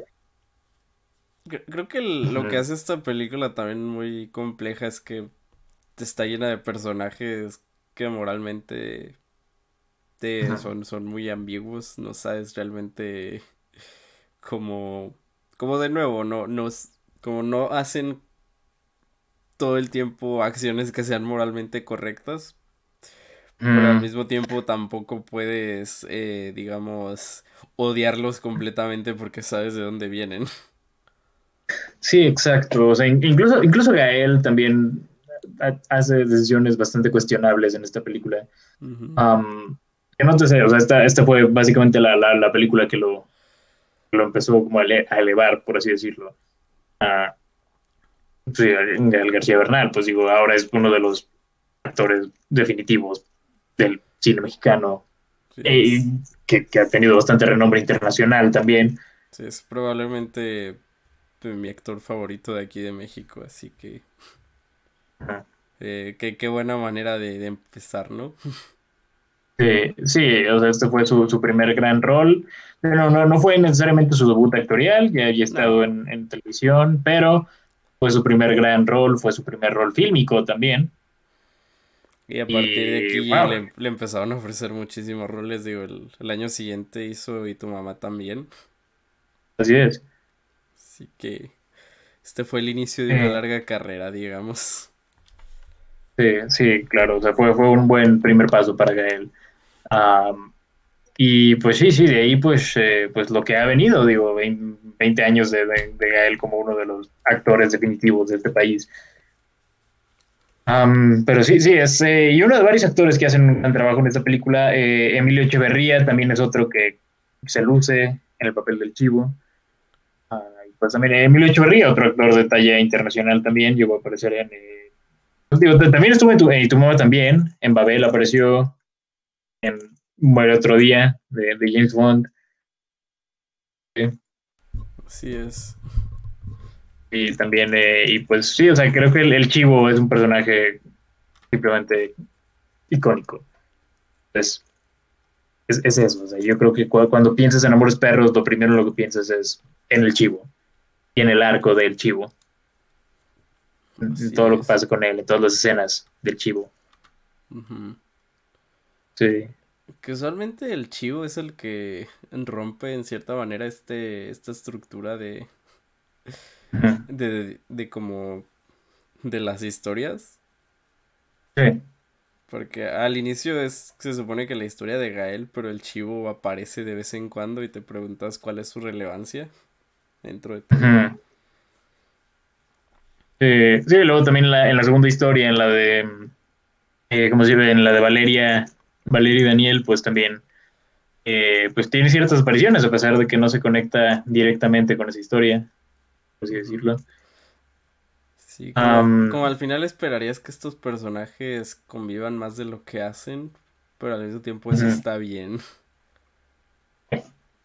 a, a, fin de cuentas, pues creo que creo que de todas formas la historia funciona de esta manera sí. Cada, cada, cada historia tiene como su... Eh, digamos, cada, cada, una ofrece algo de valor que creo que hace que esta película, en mi opinión, se vuelva perfecta.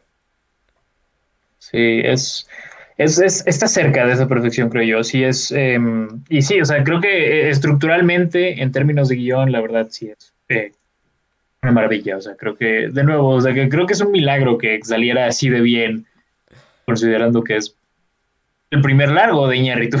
Sí, creo que esta película tardó como siete meses en editarse. Wow. Ok, tiene sentido. Porque Iñárritu, pues, es, por, decirlo, un perfeccionista. Sí. Sí, no, eh, tiene, tiene demasiado sentido, pues la verdad sí, la, la edición en esta película también es un gran trabajo, o sea, se hace un gran trabajo con ella, creo que es, es, joya en edición. Ah, la fotografía realizada aquí por eh, Rodrigo Prieto también está muy bien realizada. Eh, ah, Rodrigo, Prieto, a quien pues eh, conocemos también por, por sus trabajos internacional, luego hizo Secreto en la Montaña, ha colaborado con el Scorsese en películas como, como Silence y The Irishman también. Entonces, sí, se sí, o sea, un director de fotografía muy legendario. Sí. Sí, exacto. Y pues sí, este también es, un maravilloso trabajo. Y, eh, o sea, hablando de la edición y de la fotografía, me, puedes ver esa atención a detalle en, muchas, en muchos planos. Creo que está muy bien realizada en ese sentido. Eh, hay, una toma que, que, me encanta, que no dura mucho, pero es de eh, cuando, cuando el chivo le dispara a un sujeto en un restaurante de, estos de cocina japonesa, tienes ahí al, chef preparando la comida.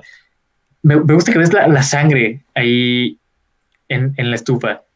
Sí, es, esa es como añade al, impacto que, tiene la película.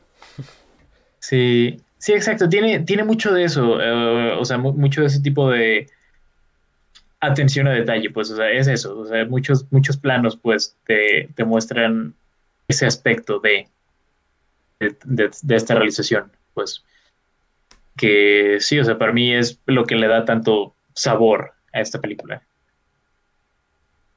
Ah, no sé, Robert, ¿algo más que quieras tú mencionar? ¿Algo que tengas en mente ahorita? Eh, una de mis cosas favoritas de la película es el soundtrack cuando la estaba, o sea, además de la música eh, de, licencia, que, es muy buena, está muy bien aplicada, o sea, o sea, sí señor. Sí señor. sí, señor. Um, cuando, cuando estaba viendo cuando estaba viendo la película, um, por, por, alguna razón, o sea, de la nada pensé que, eh, pensé en The Last of Us, por alguna razón. Yo no sabía por qué, simplemente me acordé. Cuando termina la película, eh, uno de los nombres que salen en los créditos, el de los primeros es Gustavo Santa Santa Oyala, Santolaya, um, que, que es, eh, el, compositor de, de, de, The Last of Us, así que eh, fue, fue ah. yo, yo, no sabía que yo, yo no sabía que era mejor amigo de eh, de Iñárritu, al parecer lo son. Ah, pero pero los, soundtracks de, Santa Olaya son, son, son, muy buenos, son muy buenos. Tiene este, tiene cierto, cierto toque que, que le aplica en todos, en todos los soundtracks que es muy reconocible. Sí, y es un, es un, dos veces ganador del Oscar también, cabe mencionar, eh, por Secreto en la Montaña y por Babel. Oye, ahora que lo dices, no lo había pensado, pero sí, la, la música en The Last of Us tiene una vibra demasiado parecida a la música aquí. tiene, tiene, sentido. Y, y, sí, o sea, Gustavo Santolaya tiene muchos créditos también a su nombre. Digo, colaboraciones con Iñárritu, pues esta, 21 gramos. Eh, ya dije Babel, ganó el Oscar por esa. Beautiful también hizo la música ahí. Eh, en, varias otras películas también, o sea, se hizo, eh, ha colaborado con, ha colaborado con Wong Kar Wai en My Bluebird Nights. estuvo también en Sí, en, varias otras eh, estoy, estoy viendo ahorita los eh, eh, Relatos Salvajes, también hizo la música. Making a Murderer, él hizo la música ahí. Sí, el libro de la vida. Mm. También. Sí, wow. sí, vaya, vaya trayectoria. Sí, es, es una trayectoria muy, muy basada Creo que casi todos los, que participaron en la producción de esta película tienen pasaron a tener una, una trayectoria bastante basada. Hmm. Sí. Bien por ellos. Sí, señor. Sí, señor. Ah, y pues sí, o sea, creo que es, eso, pues. Cabe mencionar, creo que en, términos de las historias, y esto es algo que también quería mencionar, creo que la, segunda historia es la que suele ser más ignorada cuando se habla de, esta película. porque digo, todo el mundo recuerda a Gael y las peleas de perros, y todo el mundo recuerda al chivo, y pues, pues sí, se puede familiar.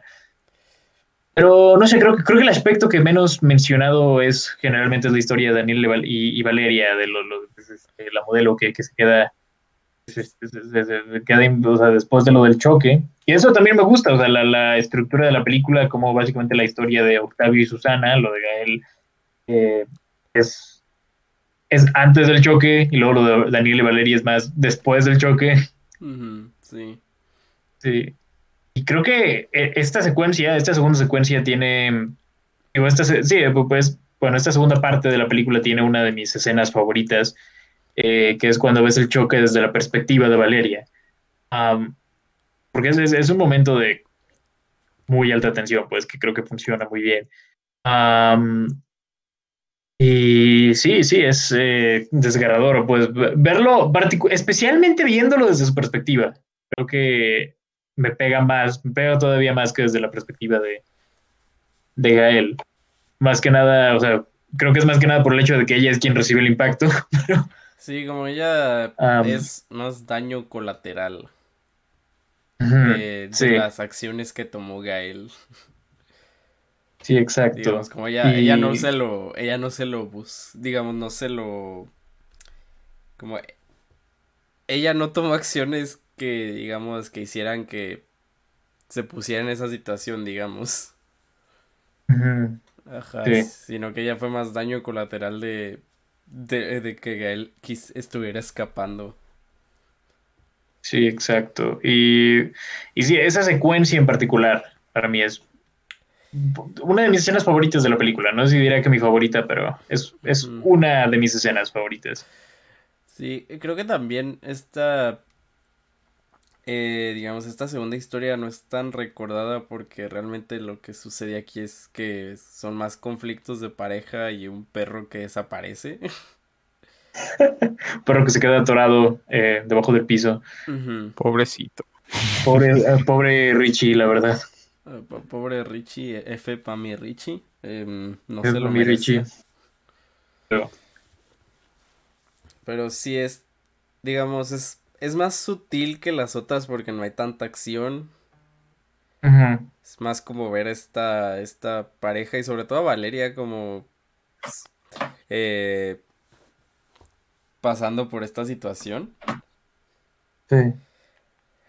Y a lo mejor por eso no es tan discutida, pero siento yo que eh, es un poco eh, un cambio de tono en la película que se agradece porque si no, te imaginas que dos horas y media de eh, constante violencia y tragedia.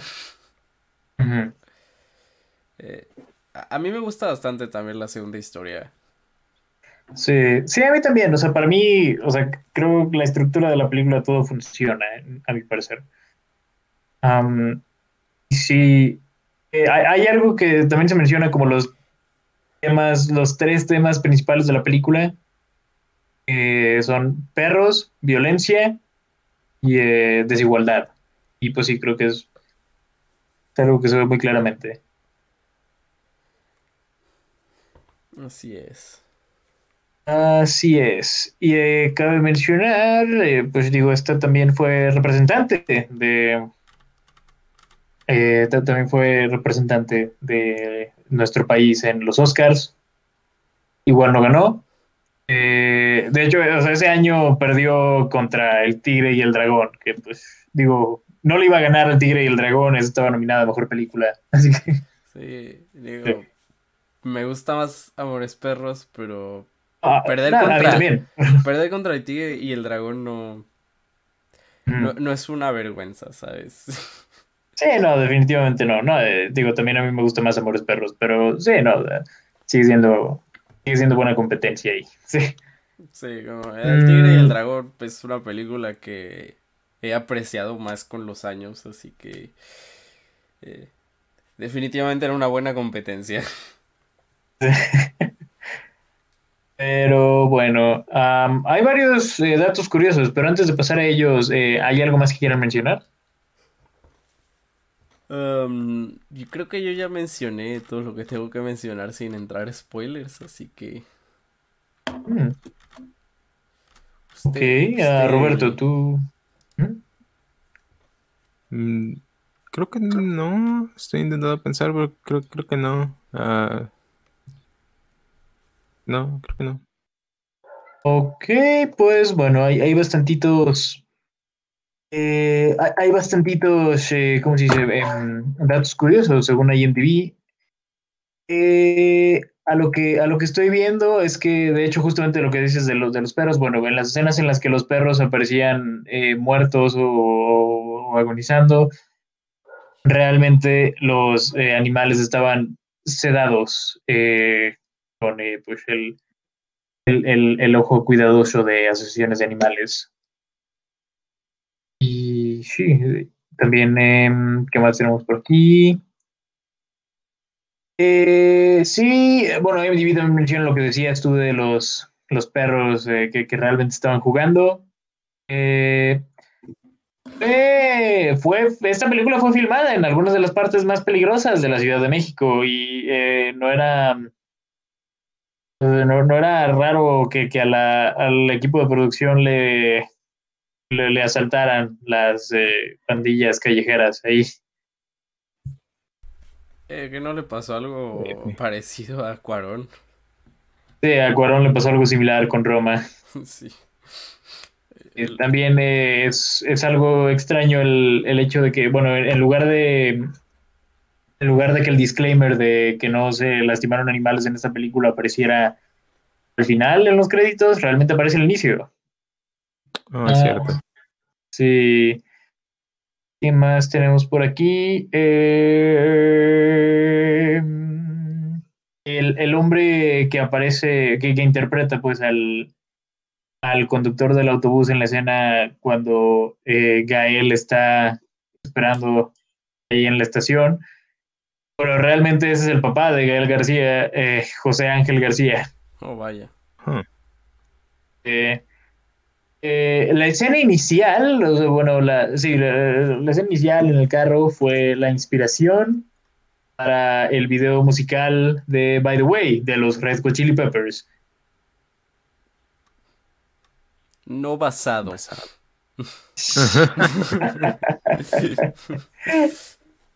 Mm, ¿Qué más tenemos por aquí? Eh, el, nombre que el chivo le pone a su, al, perro al final de la película. Oye, spoilers. bueno, el, sobrenombre de Negro eh, es el sobrenombre que tiene Yarritu en la vida real. también, eh, bueno, todas las imágenes que se muestran en los sets de TV son comerciales. Varios de estos comerciales fueron dirigidos por Alejandro González Iñárritu en, en, sus, en sus inicios. Sí. La película en, varios materiales promocionales, eh, cuando en su estreno en Estados Unidos, fue traducida como eh, Love's a Bitch. Sí, me gusta más Amores Perros. Sí, yo, siempre me pregunté cómo, cómo podrían traducir este título, pero no es posible. Sí, no. Tengo entendido que ni siquiera está traducido, ¿no? Que Love's a Bitch es más como un sobrenombre. Sí, no, o sea, en, en general se, dejó igual, Amores Perros, pero en algunos materiales promocionales sí se tradujo como Love Bitch en su momento. ¿Qué más tenemos por aquí? Eh, la secuencia del choque de carros fue filmada con eh, nueve cámaras simultáneas. Es, algo bastante curioso. Oh, sí, son bastantes cámaras. Son eh, bastantitas cámaras, incluyendo dos en, techos eh, cercanos y una escondida detrás de un, de un bote de basura. También un, un, doble de riesgo estaba manejando el, carro negro. Mm, pues sí, está, es, sí, fue, toda una, fue, toda una producción bastante elaborada. Mm, ¿Qué más tenemos por aquí? Eh, ah, ah, ah, hay, algo que noté yo, que también lo menciona IMDb. Eh, en una escena, cuando Chivo está viendo eh, un periódico, aparece un anuncio de la película Tesis de Alejandro Amenábar.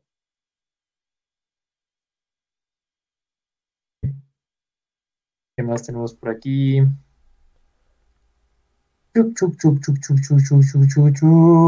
Hay una escena en la que el chivo le dice a un men que, debería, bueno, lo compara un men con un publicista, lo cual era la ocupación de Alejandro González Iñárritu. la película estuvo a punto de ser, de ser prohibida en el Reino Unido debido a las estrictas leyes en ese país acerca del abuso animal en el cine. Pero pues eh, ahí fue cuando Iñárritu pues, le, dijo al, pues, al, comité de clasificaciones eh, británicas que realmente las secuencias de peleas de perros fueron todas simuladas y pues sí, desde ahí ya la, pasaron cortes. Al día de hoy esta es la, la, única película de Alejandro González Iñárritu que no tiene, que no tuvo ninguna actuación nominada al Oscar. Así es. F. Mm, sí. ¿Qué más tenemos? Estoy viendo qué más hay. Mire, es, curioso, hay una escena en la que Valeria está viendo, eh, está viendo revistas y sale Brad Pitt. Y pues luego Brad Pitt y Iñárritu pasarían a colaborar en, Babel. Nice. ¿Qué más tenemos por aquí? Eh, referente al, mismo diálogo de, de, lo del publicista, eh, el chivo se lo dice al personaje a un personaje interpretado por Jorge Salinas. quien había interpretado a un publicista en Sexo, Pudor y Lágrimas. ¡Oh, no! Interpretó un publicista en la canción de Alex Sintek. sí. Muy buena canción. Sí. Lástima que es de Alex Sintek. Eh, ¿Qué más tenemos? Y, y finalmente, cabe mencionar que hay un cameo de Iñárritu en esta película. Iñárritu interpreta a un publicista trabajando en la oficina donde el personaje principal de la segunda historia trabaja. Así es. Así es. Pero bueno, habiendo terminado esto, ¿les parece si pasamos a calificar cada una de estas películas? Sí. Ok. Bien, empecemos con Macario. ¿Cuánto le damos a Macario? Pues yo, yo le doy un 9. Ok. Nice. ¿Tú, Roberto? Yo también, creo que está muy cool. Eh, se, merece el 9. Tal, tal, vez, tal vez por ahí un 10, pero, pero, pero creo que 9 está bien. Eh, sí, no, para, para, mí esta película es un 10. Quién sabe, tal, tal vez algún día con el tiempo me anime a subirla a un 11, pero de momento la dejo como en el 10. La verdad creo que es, es una cinta excelente. Ah, me encanta la manera en la que avanza la historia, me encanta la manera en la que se construyen los personajes, me encanta el nivel técnico, creo que es una película que ha envejecido como un buen vino. Eh, sí, sí, de momento es el 10 para mí. Disclaimer, eh, Pepe no bebe vino. Sí, no, yo, yo, no, yo no bebo vino, cabe mencionarse, yo, yo soy straight pero bueno, pasemos entonces a calificar. El ángel exterminador, ¿cuánto le dan? Eh, yo también le doy un 9. ok. Le doy un 9, no le doy el 10 porque no la entiendo, pero podría, podría serlo. Le, doy 9 porque soy tonto. le doy 9 porque soy tonto y si le pongo un 7, ah, no, no se crean. no, no, sí, está muy cool. Eh, es una película muy extraña, realmente e, es difícil ponerle una calificación. Sí, um, para mí es, eh, ahora, sí, ahora sí que yo le doy el 11. la verdad sí, em, es, me parece un excelente trabajo, es una película que me, se me hace muy interesante. Tal vez tengo la ventaja de haberla visto en un punto, posiblemente en el, en el, punto más eh, pretencioso de mi vida, pero eh, que dígase 2016. Pero de todas formas, creo que es un trabajo maravilloso, creo que posiblemente mi trabajo favorito de Buñuel. Y eh, sí, para mí es un 11. Very good. Muy bien. Sí, pasemos ahora a Amores Perros. ¿Cuánto le damos? 10 de 10. Nice. Sí, yo también le pongo un 10 de 10. Creo que no sé cuántos 10 de 10 has dado en este podcast, pero sí. este se veía venir, digo. Eh, sí, la, um, si se meten a mi perfil de Letterboxd, la tengo en mi mi top de películas favoritas. Ajá, sí. Yo tengo Superbad. Oh. Pero bueno, eh, personalmente yo le doy también el, el, 11 de 10. La verdad creo que, digo, por, buena razón se ha convertido en, un referente del cine mexicano contemporáneo. Eh, y sí, creo que es eh, uno, un, trabajo magistral es una de dos películas de Iñárritu que podría llamar obra maestra. Entonces, sí, para mí es, para mí es un 11. Este es el, extraño caso de, un Navy en el que, en el que todos son onces. Eh, bueno, a Macario le di un 10, nomás dije, ah, tal vez tal vez, tal vez algún día la subo un 11, pero de momento lo dejo en un 10. Sí, creo, creo que es de los Avis más positivos que hemos tenido. Y digo, es obvio, digo, ya veníamos con esa mentalidad. es, el de nuestras películas. favoritas. Digo, esto hubiera sido. Esto hubiera sido diferente porque si hubiéramos puesto No Manches Frida y hubieran sido tres onces, pero está bien. sí, si este fuera un Navy distinto, hubiera escogido otra película, pero. ¿Sabes qué? Creo que voy a bajar Macario un 7. No sé. Ah, no, se crean, no se crean. pero sí, em, habiendo dicho esto, pues, eh, ¿qué más va? Pues eh, habrá que seleccionar bueno, las películas de, nuestro siguiente especial de cine mexicano. No sé si les parece si hacemos eso una vez. Estaría Dale, no hice la tarea. Chale. Mire, está bien, está bien, pues. Eh, mm. Mire, yo, digo que lo dejemos así, mejor hablemos de la, diga, hablamos de las que vamos a discutir en el siguiente AV. Ah, me late. Ah, pregúntate, ¿el siguiente AV mexicano va a tener temática también o, es, ah, o va a ser shitpost también como, como en otras ocasiones? El siguiente AV es libre, mexicano. Sí. Ok, ok. Sí. Ahí cada quien decide. Sí, ahí vamos decidiendo, nos vamos poniendo de acuerdo entre nosotros, pero vamos hablando de las que discutiremos en el próximo AV. Veremos a nuestra dinámica de discutir películas actuales Vamos a hablar de pues varias recientes que se están posicionando bastante bien y una que otra que ha tenido, tal vez no está posicionando tan, bien, pero ha tenido relevancia en estas últimas semanas. Eh, bueno, vamos a hablar de Judas and the Black Messiah. Vamos a hablar acerca de Malcolm and Mary, de Nomadland, News of the World, Minari y eh, Ron también. Ahora sí vamos a hablar de Ron. Ahora sí, lo, lo, lo pusimos desde hace meses, pero sí. Muy bien, pues eh, habiendo dicho esto, eh, no me queda más que agradecerles, eh, Roberto, pues muchísimas gracias por, por caerle algún, algún blog que quieras hacer antes de, antes de concluir esto. denme dinero en twitch.tv diagonal Tomeo Roberto, cuando gusten.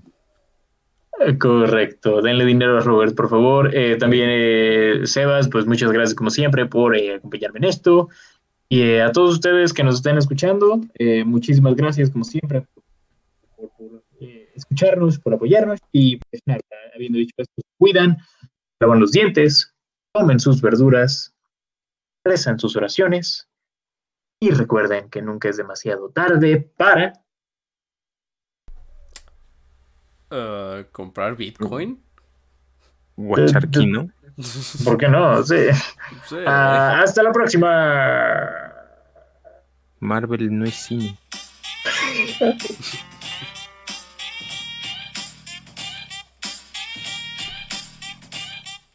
sí, señor. Esto fue mi Club.